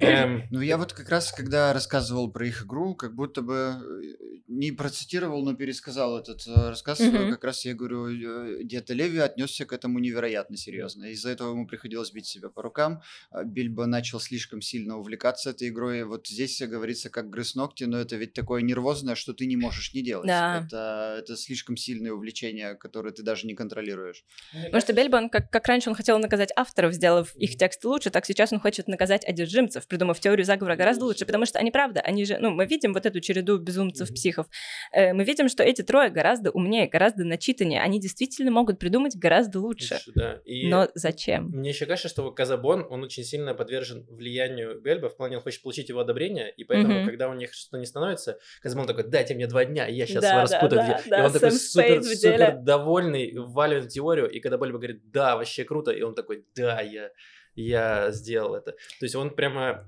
и да, как-то он, он очень сильно подвержен вот этому. Это влиянию. история его падения. Ну да. вот они все трое, они прямо падают параллельно. И э, интересно, это прослеживается по языку. Вот цитата откуда-то из середины э, раздела Тиферет. Они доходят до розенкрейцеров, к тому же розенкрейцеры немцы, добавил я, Казабон, придется почитать их манифесты. Но вы же говорили, что они фальшивые, сказал Бельба. Ну и что? Мы тоже сочиняем фальшивку. Ах, а, да, вот ответил этом... на это Бельба. Я почти забыл. Mm-hmm. И чем mm-hmm. дальше, тем больше они начинают говорить, как yeah. полковник Арденти. Абсолютно очевидно, совершенно очевидно, ясно каждому, как известно. И все меньше и меньше в этом иронии, как будто дальше. Ну да. И давайте поговорим мы про персонажа еще одного важного, э, Лоренцо Пелегрини. Э, да, это э, девушка, которой Бельба как раз одержим, mm-hmm. и она э, ведет себя немного странно со слов самого Бельба, то есть они вроде как, э, она была в браке с кем-то, да, ну вроде mm-hmm. как и э, Бельба увлекалась, потом она пыталась бежать от мужа, Бельба ей помогал деньгами, Ну, она такая Она- светская она- львица, она дева, такая, дева э, полусвета. Она такая Лилия Брик для Маяковского. Примерно такая свободная, э, э, не знающая э, ограничений современности, живущая в некотором своем собственном пространстве, э, где ну, она никому ничего не должна, как минимум. Да, она пользуется Бельбо постоянно, мы это видим раз за разом, и всеми остальными мужчинами, и Алье, и там Рикардо, этот ее художник какое-то время, и при этом она, ну как, никакого стыда не испытывает, и ты тоже не смотришь на это как на... В общем, она не выглядит как эскортница, да? Да, она, она просто... просто вот, она существует Да. такая. Она Э, знает, святая она, и зна- она блудница. знает концепцию стыда, но она не способна ее проживать. Да. То есть а, а, это то, что ну, не соответствует ее природе вообще. Мгм.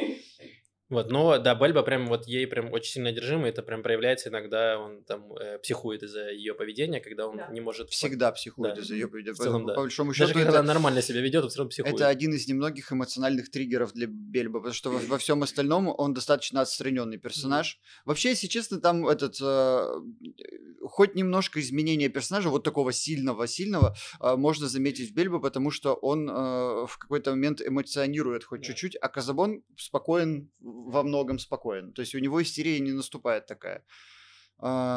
Если Диата Леви под конец своих э, дней немножечко становится поникшим, то есть у него хотя бы эмоциональные изменения, Казабон ровно идет, как, как, не знаю, вот он как изначально как будто встал повествователем, вот он так эту линию гнет, э, не, не сдавая про свои эмоции ничего особенного у него есть нотка э, не то чтобы переживать. Там даже говорится э, примерно, что ему сложно вообще что-то чувствовать, когда он рассуждает о своем ребенке, примерно о, о куске мяса э, или о чем-то, или ему рассказывают, что так твоя же задача просто, если это мальчик, правильно Эдипов комплекс воспитать и когда-то привести его в свою библиотеку и сказать, вот это все будет в картотеку, это все будет твое. А если девочка, точно то же самое, только привести и сказать, когда-то это будет все твоего мужа. Это буквально, а, э, потому что он даже этого не, он не представляет, что чувствовать к ребенку. Мгм. Ну, он как будто вот такой немножко какой-то на аутическом спектре, да, Но находится? это, да, но у него такой склад ума, как у ученого, и мне кажется, что сам Умберто Эко был немного таким человеком. Я из того, что помню, э, там была какая-то история где-то в его там мемуарах, каких-то заметках, что он пошел покупать цветы жене, но увидел там э, лавку с букинистическими книгами и вернулся домой с тремя книгами без цветов. Ну, понимаю его в каком-то смысле, но такой довольно определенный тип человека. Да. Э, ну, здесь можно, мы кажем, можно так немножко проскочить, потому что там просто они описывают, как они составляют план, как они едут там э, в отпуск вместе в загородный дом э, Бельба, чтобы там еще поработать. нет, Поштурмить, э, поштурмить э, Э, этот план. мо- мозговой штурм э, плана. Э, А мне казалось, что это было перед... Ладно, возможно, путаю. Ну, Нет смысла, я думаю, Да. пересказывать, Да, что да. они делали, потому что, ну, читать это интересно, Но любопытно. игра, игра увлекательная. Они постоянно откапывают новые взаимосвязи. а, И это выглядит как детектив, который развивается с а, тамплиерами и вот, э, Вот звеньями этой цепи. В этот момент Дэн Браун включается. Вот прямо э, вот э, вся вот эта история. Ну, Прямо более Представьте себе Да, но Тома это Хэнкса. момент, момент Да. придумывания Да. Дэна Брау- Брауна. Да. То есть они вот придумывают свою теорию заговора, в которой а, хотят подвязать, по требованию, кстати, главного редактора, вообще все значимое в истории человечества. Потом им в какой-то момент прилетает от э, Грамона задание, ну Гитлера-то надо туда. Ну как без Да Гитлера? подожди, не было там Грамона. Что не было? Почему он был, был? А, а, вы говорите про приключения металлов. Да. Я- Ему, и ему тоже, он такой же подход требует к этому изданию, и Да. поэтому они в какой-то момент садятся, ну Гитлера точно надо, и туда, и сюда, Да. везде нужно, чтобы он был, потому что мы не можем обходить массовые э, явления, это иначе не продается. В Вы должны смысле объяснить всю человеческую Их, их историю. главный редактор очень шарит за кликбейт. Да, он еще потрясающий персонаж. Каждый его монолог, э, ну, он очень смешной. Мгм. Это, как не передашь, это нужно читать. Эм, да, и потом, что важное происходит в сюжете? Эм, Сейчас, э, давайте дам несколько цитат, как они съезжают все глубже и глубже. Э, да ведь одержимцы тупые, тупые, качал головой Бельба, а мы единственные истинные наследники тамплиеров, отличают ему, да? Идиот Леви говорит здесь, отлично, отлично, истина отыскивается путем скрупулезной реконструкции лжи. Да, э, и, то есть Бельбо, он, получается, исправляет за ними, за одержимцами, как он исправлял раньше за авторами. Здесь Казабон думает, наш поиск в этом была жизнь. Остальное, то есть реальность, было мертвым временем. Затишье, у него жена там беременная, да? Эм, Судьба нас щедро одаривала, потому что при желании совпадения находятся всегда, повсюду и между всем. Мир превращается буквально в сетку, в водоворот частиц, среди которых все отсылает ко всему, и все объясняется всем. Это, знаете, когда влюбляешься, да, очень сильно, и все песни только про любовь. Или когда ну вот действительно, когда чем-то увлекаешься. У, эм, у Пелевина же была книга про, про магию чисел. Я забыла, как называется, но там парень выбирает себе э, волшебное число, в юности, в детстве, которые должны ему покровительствовать. И с тех пор он его видит везде, везде, всегда. Но это работает так, это да. петля обратного захвата. Ты чем больше об этом думаешь, тем, ну все, мир будет для тебя из этого состоять. Да. И они погружаются вот в эту, они слишком долго смотрели на психов в психиатрической больнице, и вот они уже по другую сторону стекла. Да, и э, собственно, почему про Лоренса Перегрини здесь важна, потому что в какой-то момент она начинает тоже тусоваться с Алия, и э, э, Бельба очень сильно ее ревнует э, к нему, вот, она такая, а, чего-то, чего-то, мы просто, типа, друзья и все такое, просто милая старикашка. Эм, вот, но в какой-то момент Бельба уже, э, уже едет у него крыша, и, и он решает тогда, что, значит, он, значит, этого Алье про, проучит. И он... Сейчас, погоди, можно мы Давай. до этого, я еще хочу пару цитат. Вот это моя, э, одна, наверное, из самых любимых. Казабон думает, и мы все постепенно утрачивали тот интеллектуальный свет, который дает возможность отграничивать подобное от тождественного, метафору от реальности. Утрачивали ту таинственную, блистательную мыслительную способность, которая позволяет нам говорить, что кто-то озверел, но не думать при этом, что у него растут на самом деле клыки и когти. Они нормальные, говоря озверел, видят перед собой нечто лающее, хрюкающее, ревущее. Это как раз вот место, где Диата Леви начинает заболевать, они не обращают на это внимания, потому что их увлекает другое. Здесь в конце какой-то главы э, у Бельбы спрашивают, в чем мораль, и он говорит, а все басни обязаны иметь мораль, тогда, наверное, так. Для того, чтобы доказать что-нибудь, лучше всего умереть. О, да, это очень хорошая цитата.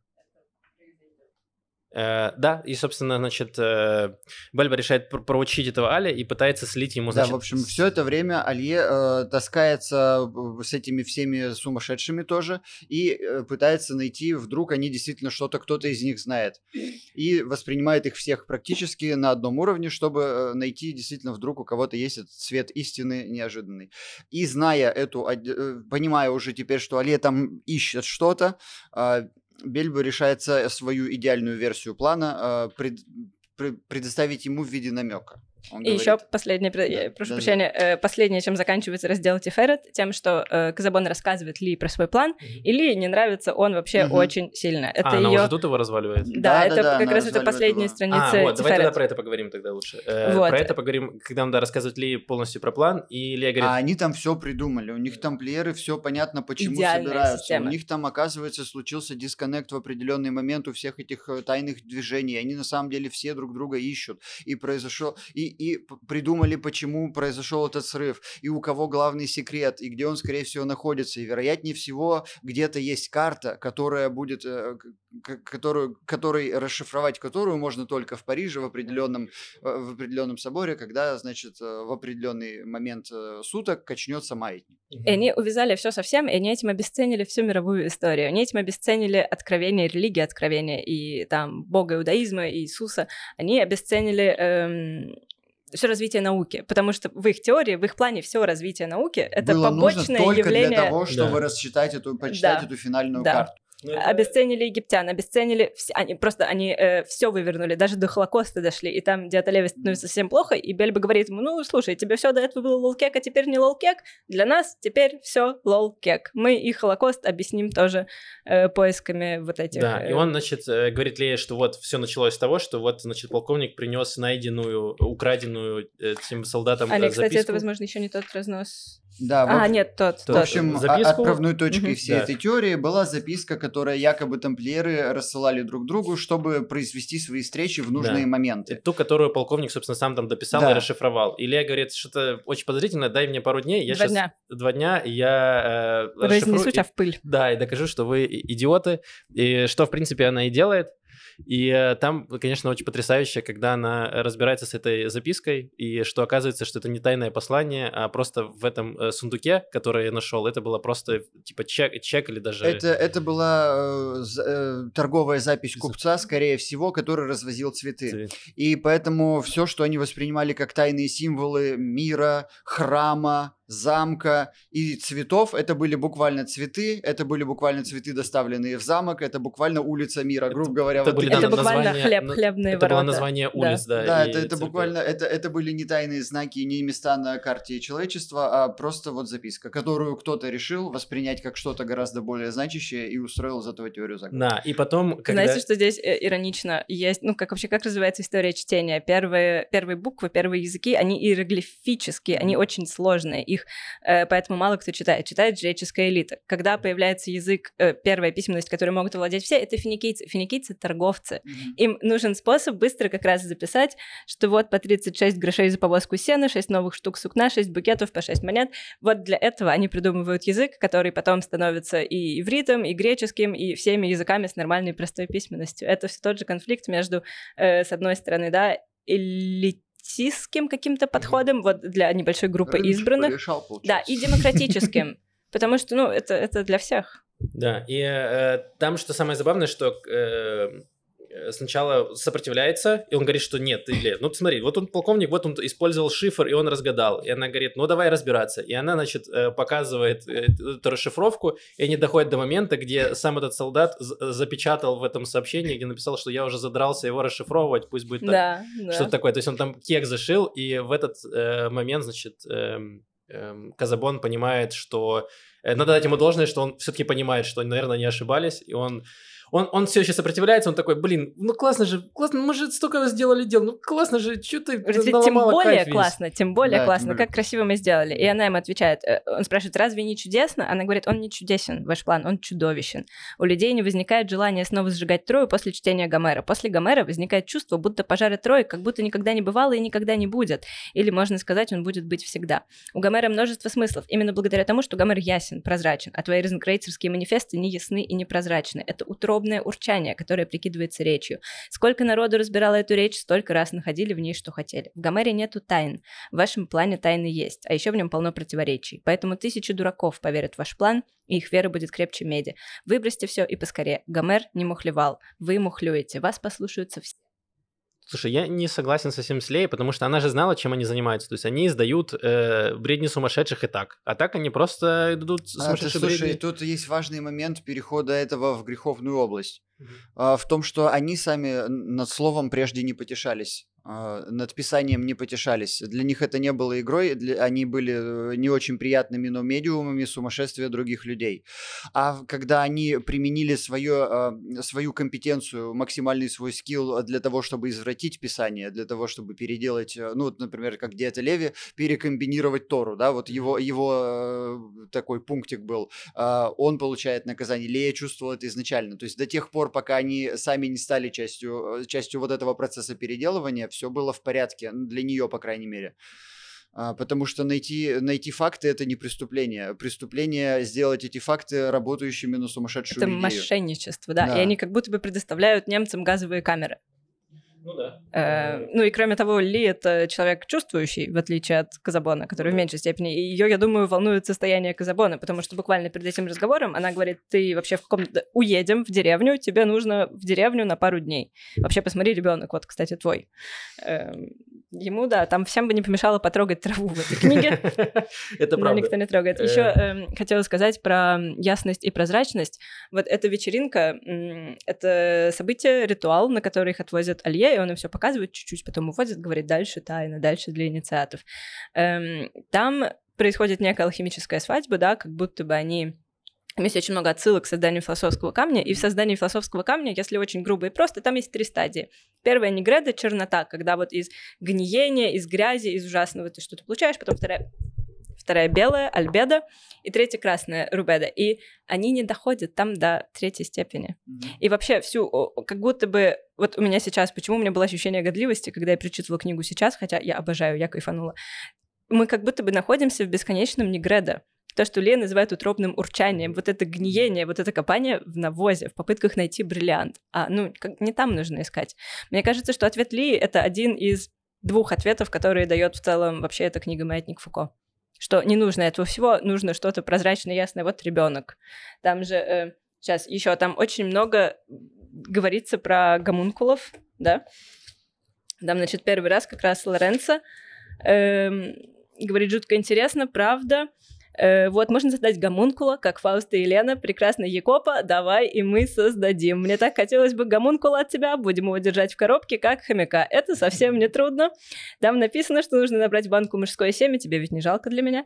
Ну, не краснее, я тебя прошу. Потом надо перемешать это семя с гипоменой. Я так поняла, что это влага, которую сегрегируют, секрецируют, секрецируют. Секрецируют в общем, лошадь, э, там, да, жеребая кобыла. Это самый деликатный момент. В общем, э, это ну, э, грубая, жалкая, уродливая пародия на рождение ребенка. И на вот этой, на этом ритуале они же тоже, они создают какого-то маленького уродливого гомункула, и ты при этом читаешь, и ну, как будто бы, правда, эта идея, которая вот несколько раз проскальзывает, как будто бы все эти люди, одержимцы, они отказываются от какой-то простой и очень красивой и естественной идеи, которая есть в мире, от вещей, как они есть, и пытаются роить в навозе, найти Потому что правда, смысл. она скучная и неинтересная, а загадки, они прям тебя, они захватывают тебя, ты пытаешься что-то разгадать что не- это, это в итоге выглядит как вот, э, вот эта платоновская пещера. Слышали же, да, это, эта штука? Вот они в итоге не хотят... к- Платоновская пещера. Так, по- поясни. А, значит, э, стоят люди, прикованные к, э, к, к своду пещеры, допустим, вот так, и видят стену этой пещеры. Сзади них что-то происходит, но они на стену видят только свои проекции, тени свои видят. И это вся их жизнь, потому что у них нет возможности развернуться обратно. Э, Вот что такое Платоновская пещера. То есть э, жизнь на самом деле другая. Они видят только образы на стене. Но э, есть у, у одного из них, допустим, есть возможность обернуться и увидеть мир в его реальности. То есть увидеть свет, который проецирует эти проекции. Но вот эта группа людей, а, про которую мы говорим в этой книге, они выбирают не поворачиваться, зная, что можно повернуться, имея подсказки на то, что можно повернуться. Ну это же нормально, когда люди занимаются эскапизмом Ну, потому что тени для них всю жизнь были те- тенями и были их реальностью, и она им понятна. И поэтому вот в этой, в этой области оно, оно нереально для правды, для правды реальности, да, для, для материи реальности, но оно правда для них, и оно для них ценнее таким образом. Поэтому они, им лучше покопаться, найти, найти в этом какую-то секретную связь, которой, возможно, никогда нет. И смотри, я согласна с тобой, что да, ну, всегда интересно, всегда есть вопрос, что там, в чем смысл, зачем я здесь есть, может быть, что-то еще, но э, ну, есть вот эта темная воронка, в которую ты можешь уйти. Сейчас у меня была мысль, я ее потеряла. Я с такой уверенностью начинала говорить. Эм, Мне кажется, что все было нормально, пока они смотрели на эти тени, а в какой-то момент они решили, что они, э, значит, отвяжутся от этой пещеры и будут просто ходить задом наперед и жить в этих тенях. То есть как будто момент, когда они просто, там, не знаю, читали все эти рассказы и там даже ходили на вот эти вот э, все э, шабаши, то есть они как будто как наблюдатели, все было ок. А потом, когда они решили стать персонажами этой игры, то есть они прям решили внедриться в нее, то да, вот тут пошло все Они сами стали этими. Э, Я вспомнила, я хотела вернуться к фашизму. Э, Может показаться, что я очень здесь злоупотребляю словом фашизм, но я делаю это осознанно, потому что, во-первых, э, эта история корнями уходит в 40-е годы в Италии, да, Э, как раз там фашисты, партизаны в юности, в детстве Бельба.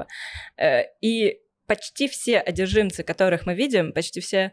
Давай, Хочу закончить мысль с, э, с, эти- с пещерой. Давай. А, На секунду буквально. конечно. Вот, я, я понял, в чем грех состоит. Грех состоит в том, что кое-кто повернулся, увидел свет, но решил взять свой фонарь и делать э, на, на Да. стене пещеры другие образы для тех, кто не поворачивается и не способен никогда повернуться. Обман доверившихся. Это из они, они, они видят свет, они чувствуют свет, они знают, что из этого тьма, и знают, какие из образов нереальны, но создают еще такие же. И вот, вот где их грех. Вот видите, от в нас скрывают правду. Все эти журналы, газеты, телевидение, они скрывают от нас правду. Нам нужно докопаться до истины. Да, потому что, возвращаясь... э, ну, собственно, что, что, что в этом фашистского? Я, знаете, какой для себя вдруг получила ответ? Я получила ответ на вопрос, который меня занимал лет 10. Я все думала очень много, почему... э, ну, сейчас, конечно, в 23 году так себе звучит, но почему русская андеграундная культура так любит заигрывать с нацизмом, с фашизмом? Почему? Откуда? Я не понимала. Эм, Юнгер, Эвола, да, все вот эти околоисторические тексты от Таран, который здесь тоже упоминается, там песни Елизарова, песни треки Славы, КПСС. И это же часто, ну, это происходит как-то на приколе. Российский андеграунд Бабангида, хип-хоповский, Да, который да. вообще культовый персонаж. Да, да. И этим часто увлекаются люди, и все эти шутки 1, 4, 8, 8, да, стишочки. Мгм. И этим же часто увлекаются люди, которые, скорее всего, даже не, ну, большинство, не придерживаются правых идей, да? Они, ну, там, может быть, сами левые или центристы, Мгм. они не хотят сжечь евреев, у них у самих есть друзья евреи, ну, хотя по-разному, конечно, бывает. Почему, откуда, откуда, в чем это обаяние? Вот, и мне кажется, что оно как раз в этом, потому что ты задаешься вопросами, Потому что чем дальше, это же, ну, они все герои этой книги, и мы все, это люди из поколения, у которого нет никакой мертвой точки, из которой исходит маятник Фуко, никакой точки опоры, никакого ответа. Ответом мог быть бы Бог, если бы мы были верующими людьми, или, допустим, э, ребенок, если бы мы все сейчас начали заводить детей. Но момент, когда у тебя нет какого-то очень простого и логичного ответа, базы, на которой ты построишь всю свою семью, ты не знаешь, куда тебе идти, и ты хочешь, ты хочешь, почти, ты хочешь найти какую-то традицию, какую-то иерархию, и ты возвращаешься мысленно туда-назад, вот там была традиция, там была иерархия, там было объяснение, но все эти системы, они все, как правило, там есть это деление на высшие расы, низшие расы, на элиту, на избранных, на верховниках, на инициированных, и ну вот, вот оно. У него вступлением к одной из глав есть цитата, я не помню дословно, я примерно попытаюсь воспроизвести. На самом деле все социальные теории работают только из-за того, что мы пытаемся заполнить пустоту, которая образовалась, когда мы выгнали Бога. Что-то да. типа того. Заполнить пустоту, которая, которая есть из-за того, что Бога теперь нет. Вот э, это просто продолжение твоей мысли, то есть я да. не, не думал перебивать.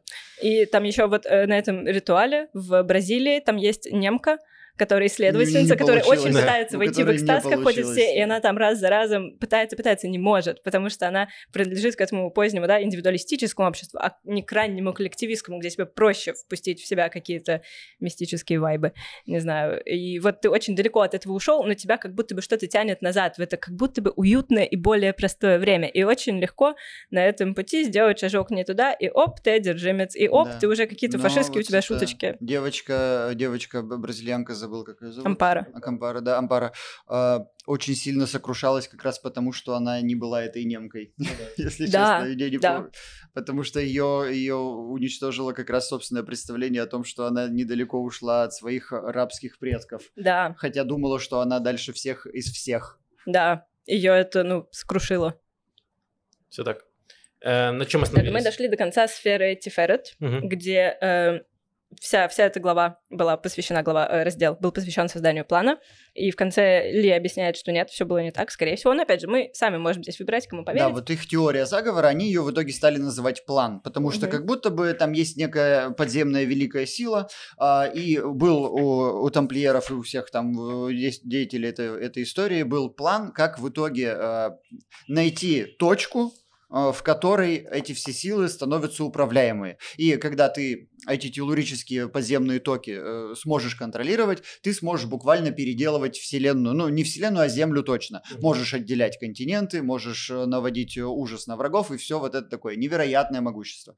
И, дескать, точка эта находится и спрятана в карте, и весь э, значит, технический прогресс, весь исторический процесс э, строится только вокруг того, что все на самом деле, те, кто посвящен, конечно, те, кто получше остальных, mm-hmm. э, только лишь ищут утраченный фрагмент карты и способ разгадать ту карту. И вот в момент, когда, а, когда мы понимаем, что Алье это один из самых сильных а, искателей, а, когда мы понимаем, что он точно что-то там ищет, есть несколько триггерных точек, за которые он в каждом сумасшедшем видит немножечко просветленного, это телурические токи, вот эти подземные, и еще одна организация, которая самая свеженькая. Трис. Трис, так называемая, да. Э, тамплиеры, рыцари, искатели синархии, что-то синархии. Да, да, да сам автор и кто-либо из э, сведущих не дает расшифровки этого Трис, угу. поэтому они ее придумывают сами. Да.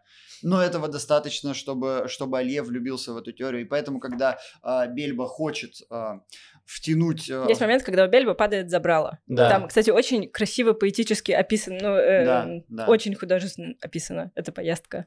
Э, я советую всем почитать эту книгу. И вот и в этот момент э, Бельба э, хочет подразнить этого надменного Алье э, с его постоянной деятельностью и его пафосом и говорит, что на самом деле, на самом деле, у нас всегда был настоящий план который тебе мы, мы не показывали, а проходимцев ты, конечно, читаешь. И из-за того, что, э, рассказывая, намекая на этот план, он упоминает несколько триггерных точек, которые на Алье действуют сумасшедше. Mm-hmm. Особенно, а, когда он говорит, что у нас есть эта карта, которую все вы всегда искали. Вот здесь начинается финальная фаза этого романа, да. в котором действительно много действия, и где роман в натуре походит вот на то, что мы привыкли называть романом, когда какое-то развитие, ну, какие-то персонажи, ну, и нач... даже их микроэволюция в ходе вот этой финальной да. фазы. Там начинается прям вот детективная прям такая история, угу. развязка. Э, Но сначала умирает Диата Леви. Там это происходит перед этим. Это не, он еще не умирает. Он умирает уже после того, как поздно будет ситуация. А, Эм, а, окей. Э, Ну. то есть, короче, э, и он говорит, что, он говорит Илье, что вот мы нашли, типа, священный Грааль, и возможно, возможно, совсем скоро, э, в день там э, ра- равновенствия, что такое, он говорит, я пойду и заберу его. И, и он вот это дразнит, и Илья такой, ладно, ладно, хорошо. И потом он просит, значит, э, об услуге Бельба, чтобы тот поедет, ему нужно было поехать в какую-то командировку, и чтобы он привез чемодан с книгами, просто провез и все. И тут говорит, хорошо, я окажу тебе услугу, и он, э, значит, берет от э, Илье чемодан и везет его. И у Илья там прям реально план. Это то, от чего предостерегает служба безопасности Эль-Аль всех, кто летит в Израиль, да? Не берите с собой ничьи посылки. Да, Он- особенно если вы не знаете, что там внутри. Илья покупает ему билет на его имя, на имя Бельба, и говорит, ты вот доедешь до туда, ты тебе как раз по дороге, выйди, оставь чемоданчик, там человек зайдет и заберет. Да, он просто чемодан поедет дальше по маршруту. И вот в итоге, значит, короче, Алье сходит, э, э, не Алье, э, Бельба едет в поезде, я не буду там все пересказывать, всю эту историю, но в итоге он выходит с поезда, и э, потом один из пассажиров подсадной, он э, начинает паниковать из-за оставленного чемоданчика, вызывает полицию, и оказывается, что там бомба находится внутри этого чемодана, Мгм. и, значит, Бельба теперь разы- разыскивает полиция, потому что он э, террорист. Да. Э, вот, и в этот момент ему звонят и говорят, что, значит, эм, уважаемый Бельба, э, значит, э, езжайте во Францию, иначе э, вас посадят... Говорят, мы из Трис. Мы из ТРИС, да. И вас посадят в тюрьму, либо давайте вы расскажете про свой план, просто сотрудничайте с нами, и все будете жить э, весело и счастливо. И здесь он пытается сначала дозвониться до этого Алье, и он узнает, что вообще этот человек не так прост, и что вообще его там... и- и- Номер не существует, Да. он приходит к нему домой, он съехал просто одним днем, там больше нет ни его книг, ни его восхитительного кабинета Curiosities. Бельба Как возвращается в редакцию пообщаться со своим издателем. Издатель вежливо его отшивает, но, а, возвращаясь, он а, у консьержки а, берет телефон с параллельной Прослушать. линии и слушает, что, оказывается, этот вот издатель уже кому-то отзвонился и отчитался о том, что разговор произведен так, как вы Мгм. хотели, чтобы Да-да, он был скорее всего, он теперь поедет в Я Париж. его направил в Париж, я ему сказал. После этого Он идет к Диата Леви, умирающему уже от рака. Э, И э, где как раз Диата Леви... Там э, линия Диаталеви как раз заканчивается. Да. Вот там как раз Диаталеви ему и говорит, что мы, ты, ты в опасности, я сейчас, скорее всего, умру, но это все потому, что мы совершили грех перед Писанием. Мы Мгм. его пытались переделать, тем самым нарушили все правила. И это значит, что это естественный вывод из того, что мы... Ну да. При этом сам- как будто самого Бальба это не сильно тронула история. Он как будто... э, Ну, мы об этом узнаем в пересказе Казабона, Ну да. который прочитал у него дневниковую запись, где он еще говорит непонятно, да. кто что говорит. Э, И Бельба это судорожно писал вот в последние, как я понимаю, пару дней перед отъездом в Париж. Да, где то есть его- там э, нужно проговорить в самом начале, в самом начале книжки. э, э, Казабон э, походит в редакцию, берет телефон от Бельба, где Мгм. Бельба говорит, что э, наш план оказывается реальным, мы еще не знаем, что это за план. Мгм. И он говорит, что за мной охотятся, я каждый день меняю отели, за мной охотятся, срочно проверь там в Абулафе и все. И, значит, Казабон едет домой к Бельба, э, к- пытается взломать его компьютер и э, э, прочитать все дискеты с его записями, чтобы понять вообще, что происходило. И после этого как раз Казабон нам по очереди И он рассказывает. долго-долго подбирает пароль, пытается всякие оккультные штуки, пытается трансформировать имя Бога, и в конце концов там контроль, э, компьютер спрашивает, у тебя есть там пароль, Есть у тебя есть у тебя есть слово, ответ. что у тебя есть такое. ответ. Да, И в конце концов он очень злой пишет «нет», Нет. и это оказывается паролем. да.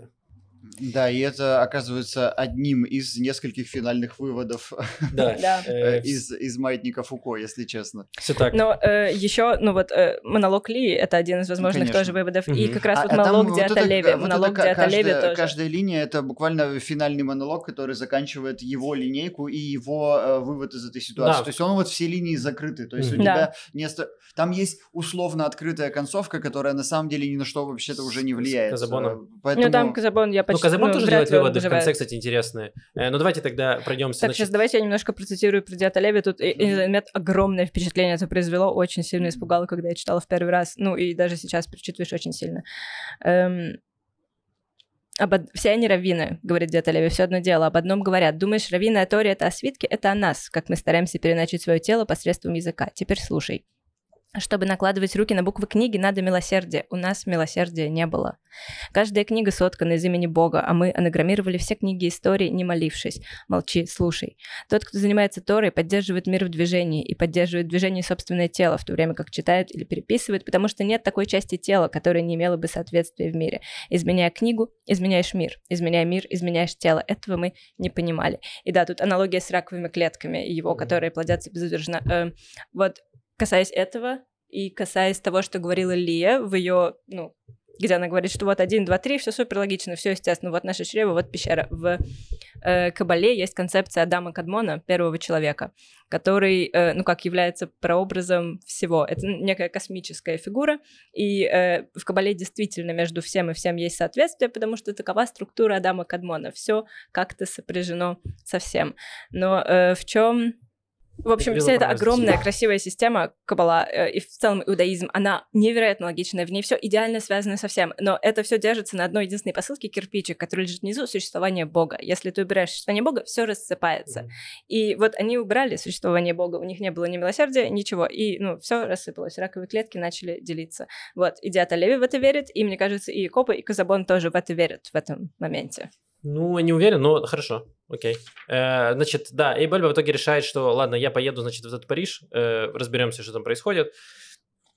А у него нет Пар... выхода, он да, бежит. он едет в Париж и дальше обрывается, потому что, опять же, как мы сказали, Казабон читает все это по записям Бальба mm-hmm. в компьютере, дальше записей нет, и э, Казабон решает, что, ну, надо ехать в Париж, значит, э, разбираться, и тут мы возвращаемся к самому началу книги, где он, собственно, уже в эм, консерватории э, техники, да, или как угу. называется. В Париже, пишет Казабон, он, Якопа, видимо, вышел на связь с теми и осознал, что те не собираются верить его словам. Слова были слишком просты.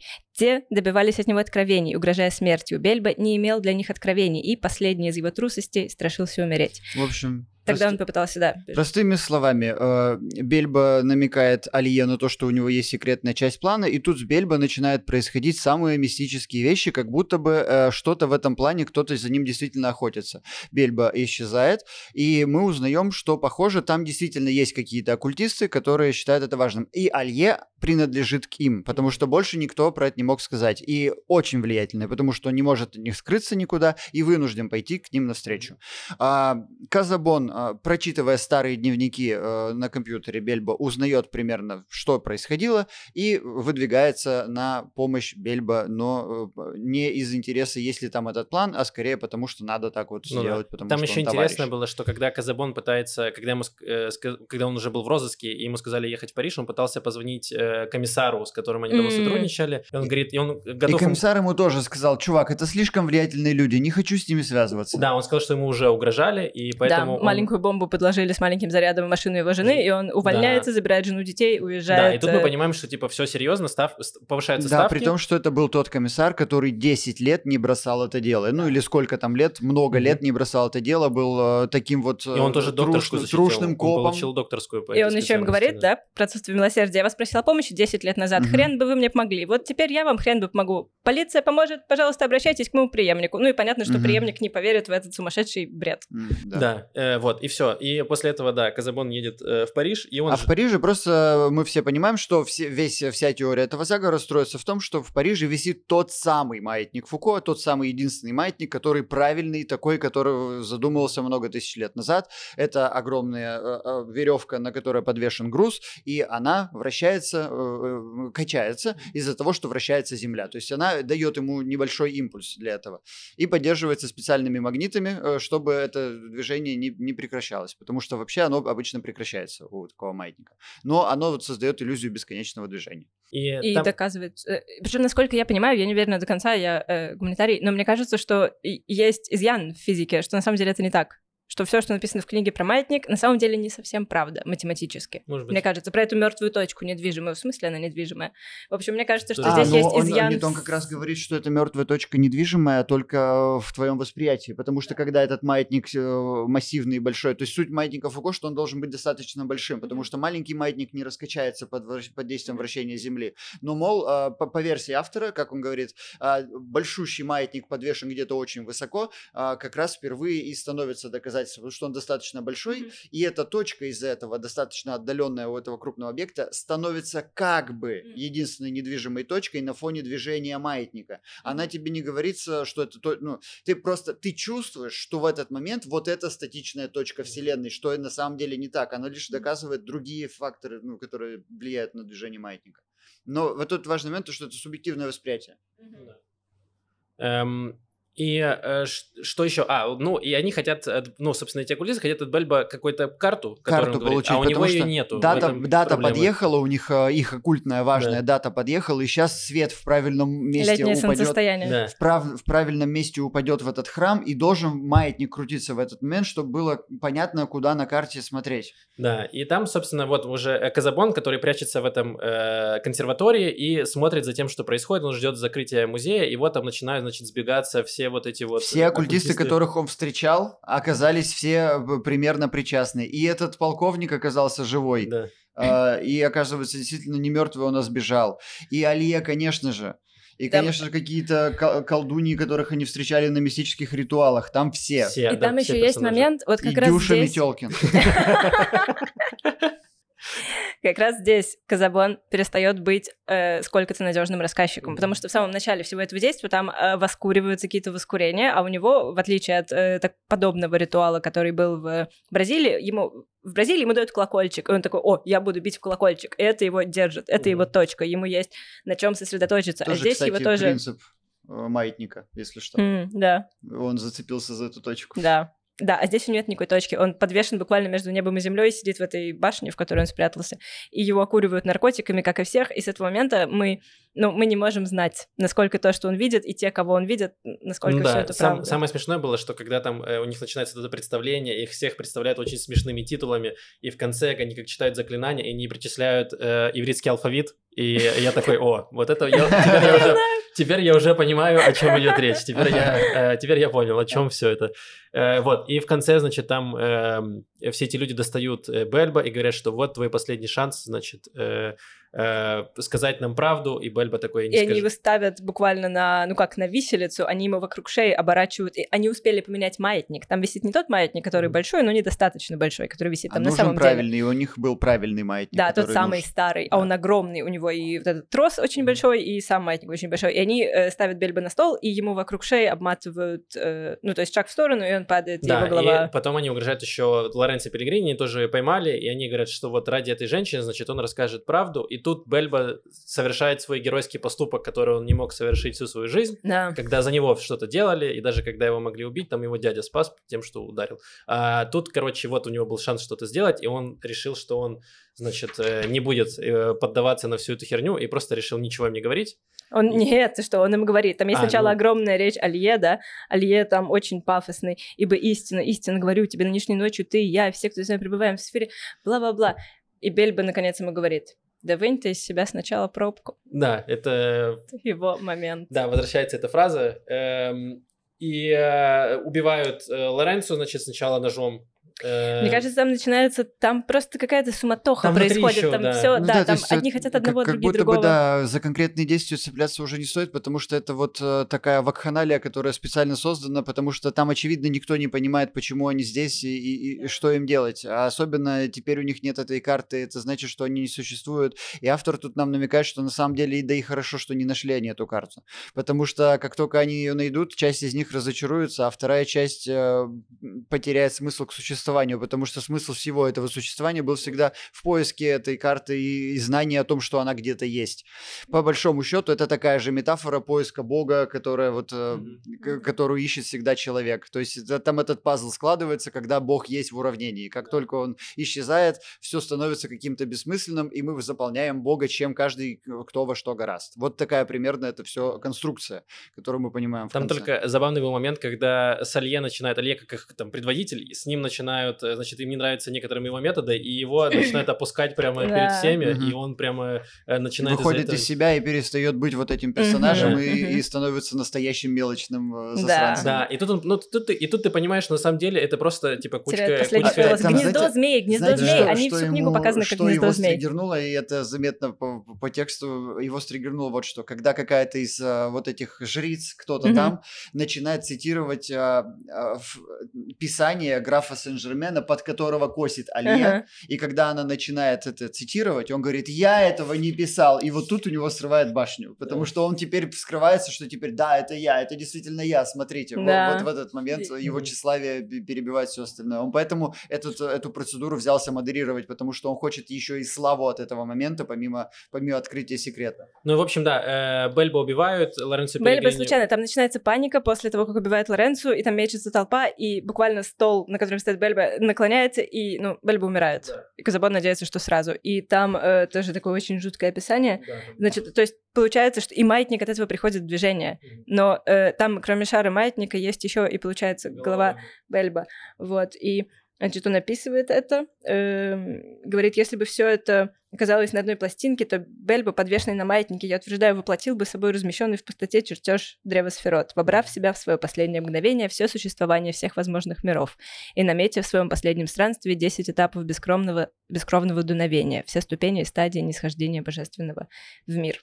Да. И там еще занятно, потому что буквально следующая глава, если не, не, не это, то еще одна из следующих, угу. рассказывает тебе про истинный маятник, да. который был задуман с повешенным человеком на том маятнике. То есть как будто бы на это, самом деле это... все еще все еще складывается эта мистификация, если я не путаю, как там построено, а, что что так и должно было быть на самом деле, и все еще немножечко мы видим эту мистическую линию, которая как будто бы еще чуть-чуть чуть-чуть оставляет нам последние Про истинный маятник, мне кажется, это эпиграфы, это буквально из переписки, то есть э, Умберто Фонсека писал роман и написал письмо суперизвестному инженеру. Такой вот, смотри, такая ситуация, что у нас получится. Это ответ из его письма. Э, вот, но здесь очень важный момент в финале истории с Бельбо, что он как будто бы, ну, э, невероятный король скептиков, да, Якоб mm-hmm. Богоборец, который вот всю жизнь не мог ни с собой найти мира, ни с Богом, ни вообще с чем-то. И он как будто бы сам становится вот этой точкой отчета, мертвой точкой, недвижной осью. И как пишет Казабон, значит, вот э, мы находимся в сфере ход, в сфере славы, и Бельбо получил свою славу один вот этот его отважный поступок, и он навеки примирился с Абсолютом. Там вообще, конечно, дико поэтичная история с тем, как он играл на трубе на похоронах. Да, Это потрясающая, потрясающая да. история и трогательный вывод из нее, да, Это о том, что как бывает грустно, когда твой лучший момент ты прожил еще в детстве. И, и не понял. И вся жизнь твоя бесцельна после этого. Потому что после этого Казабон, он э, вот это его размышление, он уже он оттуда сбежал, долго там бродит как сумасшедший по этим улицам, мне кажется, там очень много есть отсылок и смыслов в названиях улиц, но я их не выкупаю, э, вот, и он после этого возвращается в деревенский дом Бельбо, где уже никого нет, и он перечитывает его детские, подростковые, юношеские какие-то записи, и находит там историю про трубу, опять же, история про трубу, но это нужно читать, очень поэтично. Лучше не будем пересказывать, потому что действительно э, я так не перескажу. Невероятно, ну, надо читать. И становится понятно ему Казабону, что да, на самом деле свой момент, этот момент, он не был трусом, он не был да, ну и в конце э, Казабон, значит, уезжает в загородный дом Бельба, где он находит как раз его записи, его книги, э, и Казабон сам понимает, что, скорее всего, за ним тоже придут эти, эти оккультисты, и что ему тоже не жить, и он немножко сожалеет о том, что, значит, Лея с ребенком э, ребенок останется без отца, но как-то он так очень так, э, не, как будто не то, что он там э, бьет голову, э, посыпает ее пеплом, что-то такое, ну, он просто там размышляет, тоже он делает выводы э, про то, как э, как вот эти вот люди, которые чего-то ищут. Но он говорит, что один из самых э, главных и страшных секретов э, оккультистов в том, что главный оккультист знает, что нет никакого секрета. И, Вещи, как они есть. И, и добавляет смысл существования, им только поддерживая эту иллюзию существования секрета. То есть они все становятся возможны только потому, что кто-то действительно знает, что секрета нет. Ну да. Ну они вот, как они говорят, что мы придумали лосьон против лысин. Что есть, да, какое-то уникальное средство, которое решит все проблемы. Это звучит гораздо лучше, чем «Ого, мойте руки перед едой, вы будете меньше умирать». Да, сто процентов. Э, вот. И э, нам уже надо заканчивать. Давайте... Да, э, еще маленькую цитату. Вот самая последняя страница, да, э, Казабон говорит, пишет, я понял. И уверенность в том, что понимать было нечего, должна, по идее, гарантировать мой покой и триумф. Однако и я это тут... Э, триумф постмодернизма в этот момент. С чего Триумф человека, возможно, ну, как излечившегося от э, болезни постмодернизма, но, ну, поздно. Том, Они в погоне за мной, полагая, что я обладаю откровением, которого они глухо вожделеют. Э, но я бы не сказала на самом деле, что не в том, что нечего понимать, это, я, я думаю, это скорее призыв вернуться к вещам, как они есть. Э, это, ну, пользоваться бритвой Акама. Ну, не он, забывать он говорит, о- что понимать было нечего как раз э, в смысле поиска секрета какого-то, кото- который тебе все вдруг объяснит. И в этом смысле э, словами Алье в некоторых моментах он Алье б- больший, б- более более религиозен, э, чем вот эти, вот эти, вот эти три господа, потому что он иногда говорит, некоторые моменты ты можешь только почувствовать, некоторые моменты ты, э, они непостижимы для тебя, потому что ты человек. Э, Больше таких слов никто из них не говорит, потому что для них все постижимо. Вот Он- настолько они... э, Ну, они как раз Он они буквально ищут, Алле, ну- он жрец, он представитель Да. египетского жречества, он Да. хранитель вот этих... Там еще древних говорят, да, что они все ищут нелогичность, типа нелогичность присущая Господу, и поэтому они все ищут в мире нелогичности, пытаются все это подвязать как-то, и тут они не руководствуются логикой, логикой, потому что Бог нелогичен. А дело в том, что э, они просто не способны постигнуть Господню логику, Ну да. получается. так. То есть э, Ну, всё э, так, да. Бог, Бог понятен, прозрачен и логичен, как жизнь, как то, что ноги воняют, э, это из слов Ли, да? А, только человек немножко не соответствует, потому что это жалкая эманация. Ну и, кстати, ну это эманация... Нет, кстати, в иудаизме, да, в Кабале это супер важно. Нет, в христианстве есть всегда дихотомия, да, Ага. э, прекрасная, великолепная божественная душа и тело, ну, говна кусок, Ага. греховное, сгниет в земле. В иудаизме этого нет. Человек создан по образу и подобию Божьему, и тело, и душа, все вместе. Мгм. Эм, Мы молодцы. Ну как, можно, можно заниматься тикуналам, исправлением мира, приближаться к божественному, делать добрые дела, быть добрым С человеком. Вот, вероятностью и 95% эко либо атеист, Ну, Он он атеист, говорил, он атеист. атеист, да, он говорил про это. э, либо атеист воспитан... А, а- а что совершенно точно, это атеист воспитан в жестко христианской э, стране. да, это Поэтому вот- чувствуется. Вот, вот это чувство ему не присуще, то, которое ты, ты здесь рассказываешь, потому что а, христианство — это бесконечное ощущение, что ты поломанный и изгнанный. А, оно, э, оно все... Привет, Бельба. Оно на чувстве отреч- отречения Бога от тебя и э, поиска доказательства Богу того, что ты достоин вообще-то вернуться в райский сад. Да, но вместе с тем, э, ну, в общем, мне кажется, много здесь есть от эко, вот этой как раз, э, ну, не знаю, сложно сделать. В общем, мне кажется, возможно, в нем есть вот это, ну, как, как атеист, который занимался всю жизнь эстетикой Мгм. христианского средневековья. Мгм. Ну, то есть он не мог не испытывать какого-то, какого-то, а вдруг, а может быть, а если. Потому что есть такая красота в этой системе. Да, но даже если это ощущение «а вдруг нет, все-таки ну, ты же чувствуешь, что что-то красиво. Да. Нет, ну, может, чисто мои проекции. Я вот такой атеист. Эм, я бы хотел очень немножко, ко- коротко, буквально в самом конце, затронуть тему, насколько книга актуальна. i eh, мне кажется, что прямо сейчас очень актуально, когда там на фоне, не знаю, э, войны и всего остального, ты читаешь вот эти вот теории заговоров. Бесконечные перекройки истории. Да, э, Да, как- да, они как, э, выглядят примерно из того же, из той же оперы. Как все манипулируют историей, как переделывают все эти теории заговора. Знаешь, все хотят захватить Россию, чтобы эти ресурсы нескончаемые. Все, Америка всю жизнь искала только этого повода. Да каждый раз, когда после этой книги ты слышишь, да, вот на, на самом деле исторически ты думаешь, о, добрый вечер, Да, добрый вечер, Общеизвестно. Общий- да, они добрый вечер вам в Манунции, пожалуйста. Это правда. Очень много людей хочется отправить в Мануций. Я думаю, что есть даже папку в Телеграме, можно сделать с каналами Мануций, и вот туда вот все закидывать. Блин, я написала однажды текст для издательства Мануци. Я там доказываю, что рассказ один из Денискиных рассказов, он на самом деле про дионисийские мистерии. Я так кайфанула, пока писала. Эм, Но Э, остановилась на этом. Да, э, супер. Э, Что, ну, будем рекомендовать книгу, в целом, мне кажется, очень хорошая, Да. но э, она Она сложная. Она сложная, нужно прилагать усилия, даже аудиокнига все еще нужно прилагать усилия. Я бы не советовала слушать аудиокнигу, потому что когда читаешь бумажную книгу, ты всегда можешь вернуться Это да, на несколько страниц и быстро что-то проверить. это- С аудиокнигой очень сложно. А это здесь как просто раз здесь общем, это огромная такая книга, если честно, если вот давайте, если вы не великий читатель, типа как я, да, вот, ну, ну, надо гуглить иногда будет, потому что иногда ты прям, ну, вот, пару слов будет совершенно непонятных, а ты прям чувствуешь, что они какие-то значимые. Это Слово пермутация, да? Но если, Пробраться через Изменения. текст нужно, нужно некоторые усилия. но если вы любите, чтобы книга вам раз за разом загадывала загадку и заставляла приложить какое-то интеллектуальное усилие, это идеальная книга. Это книга, которая вот прямо спуску не дает.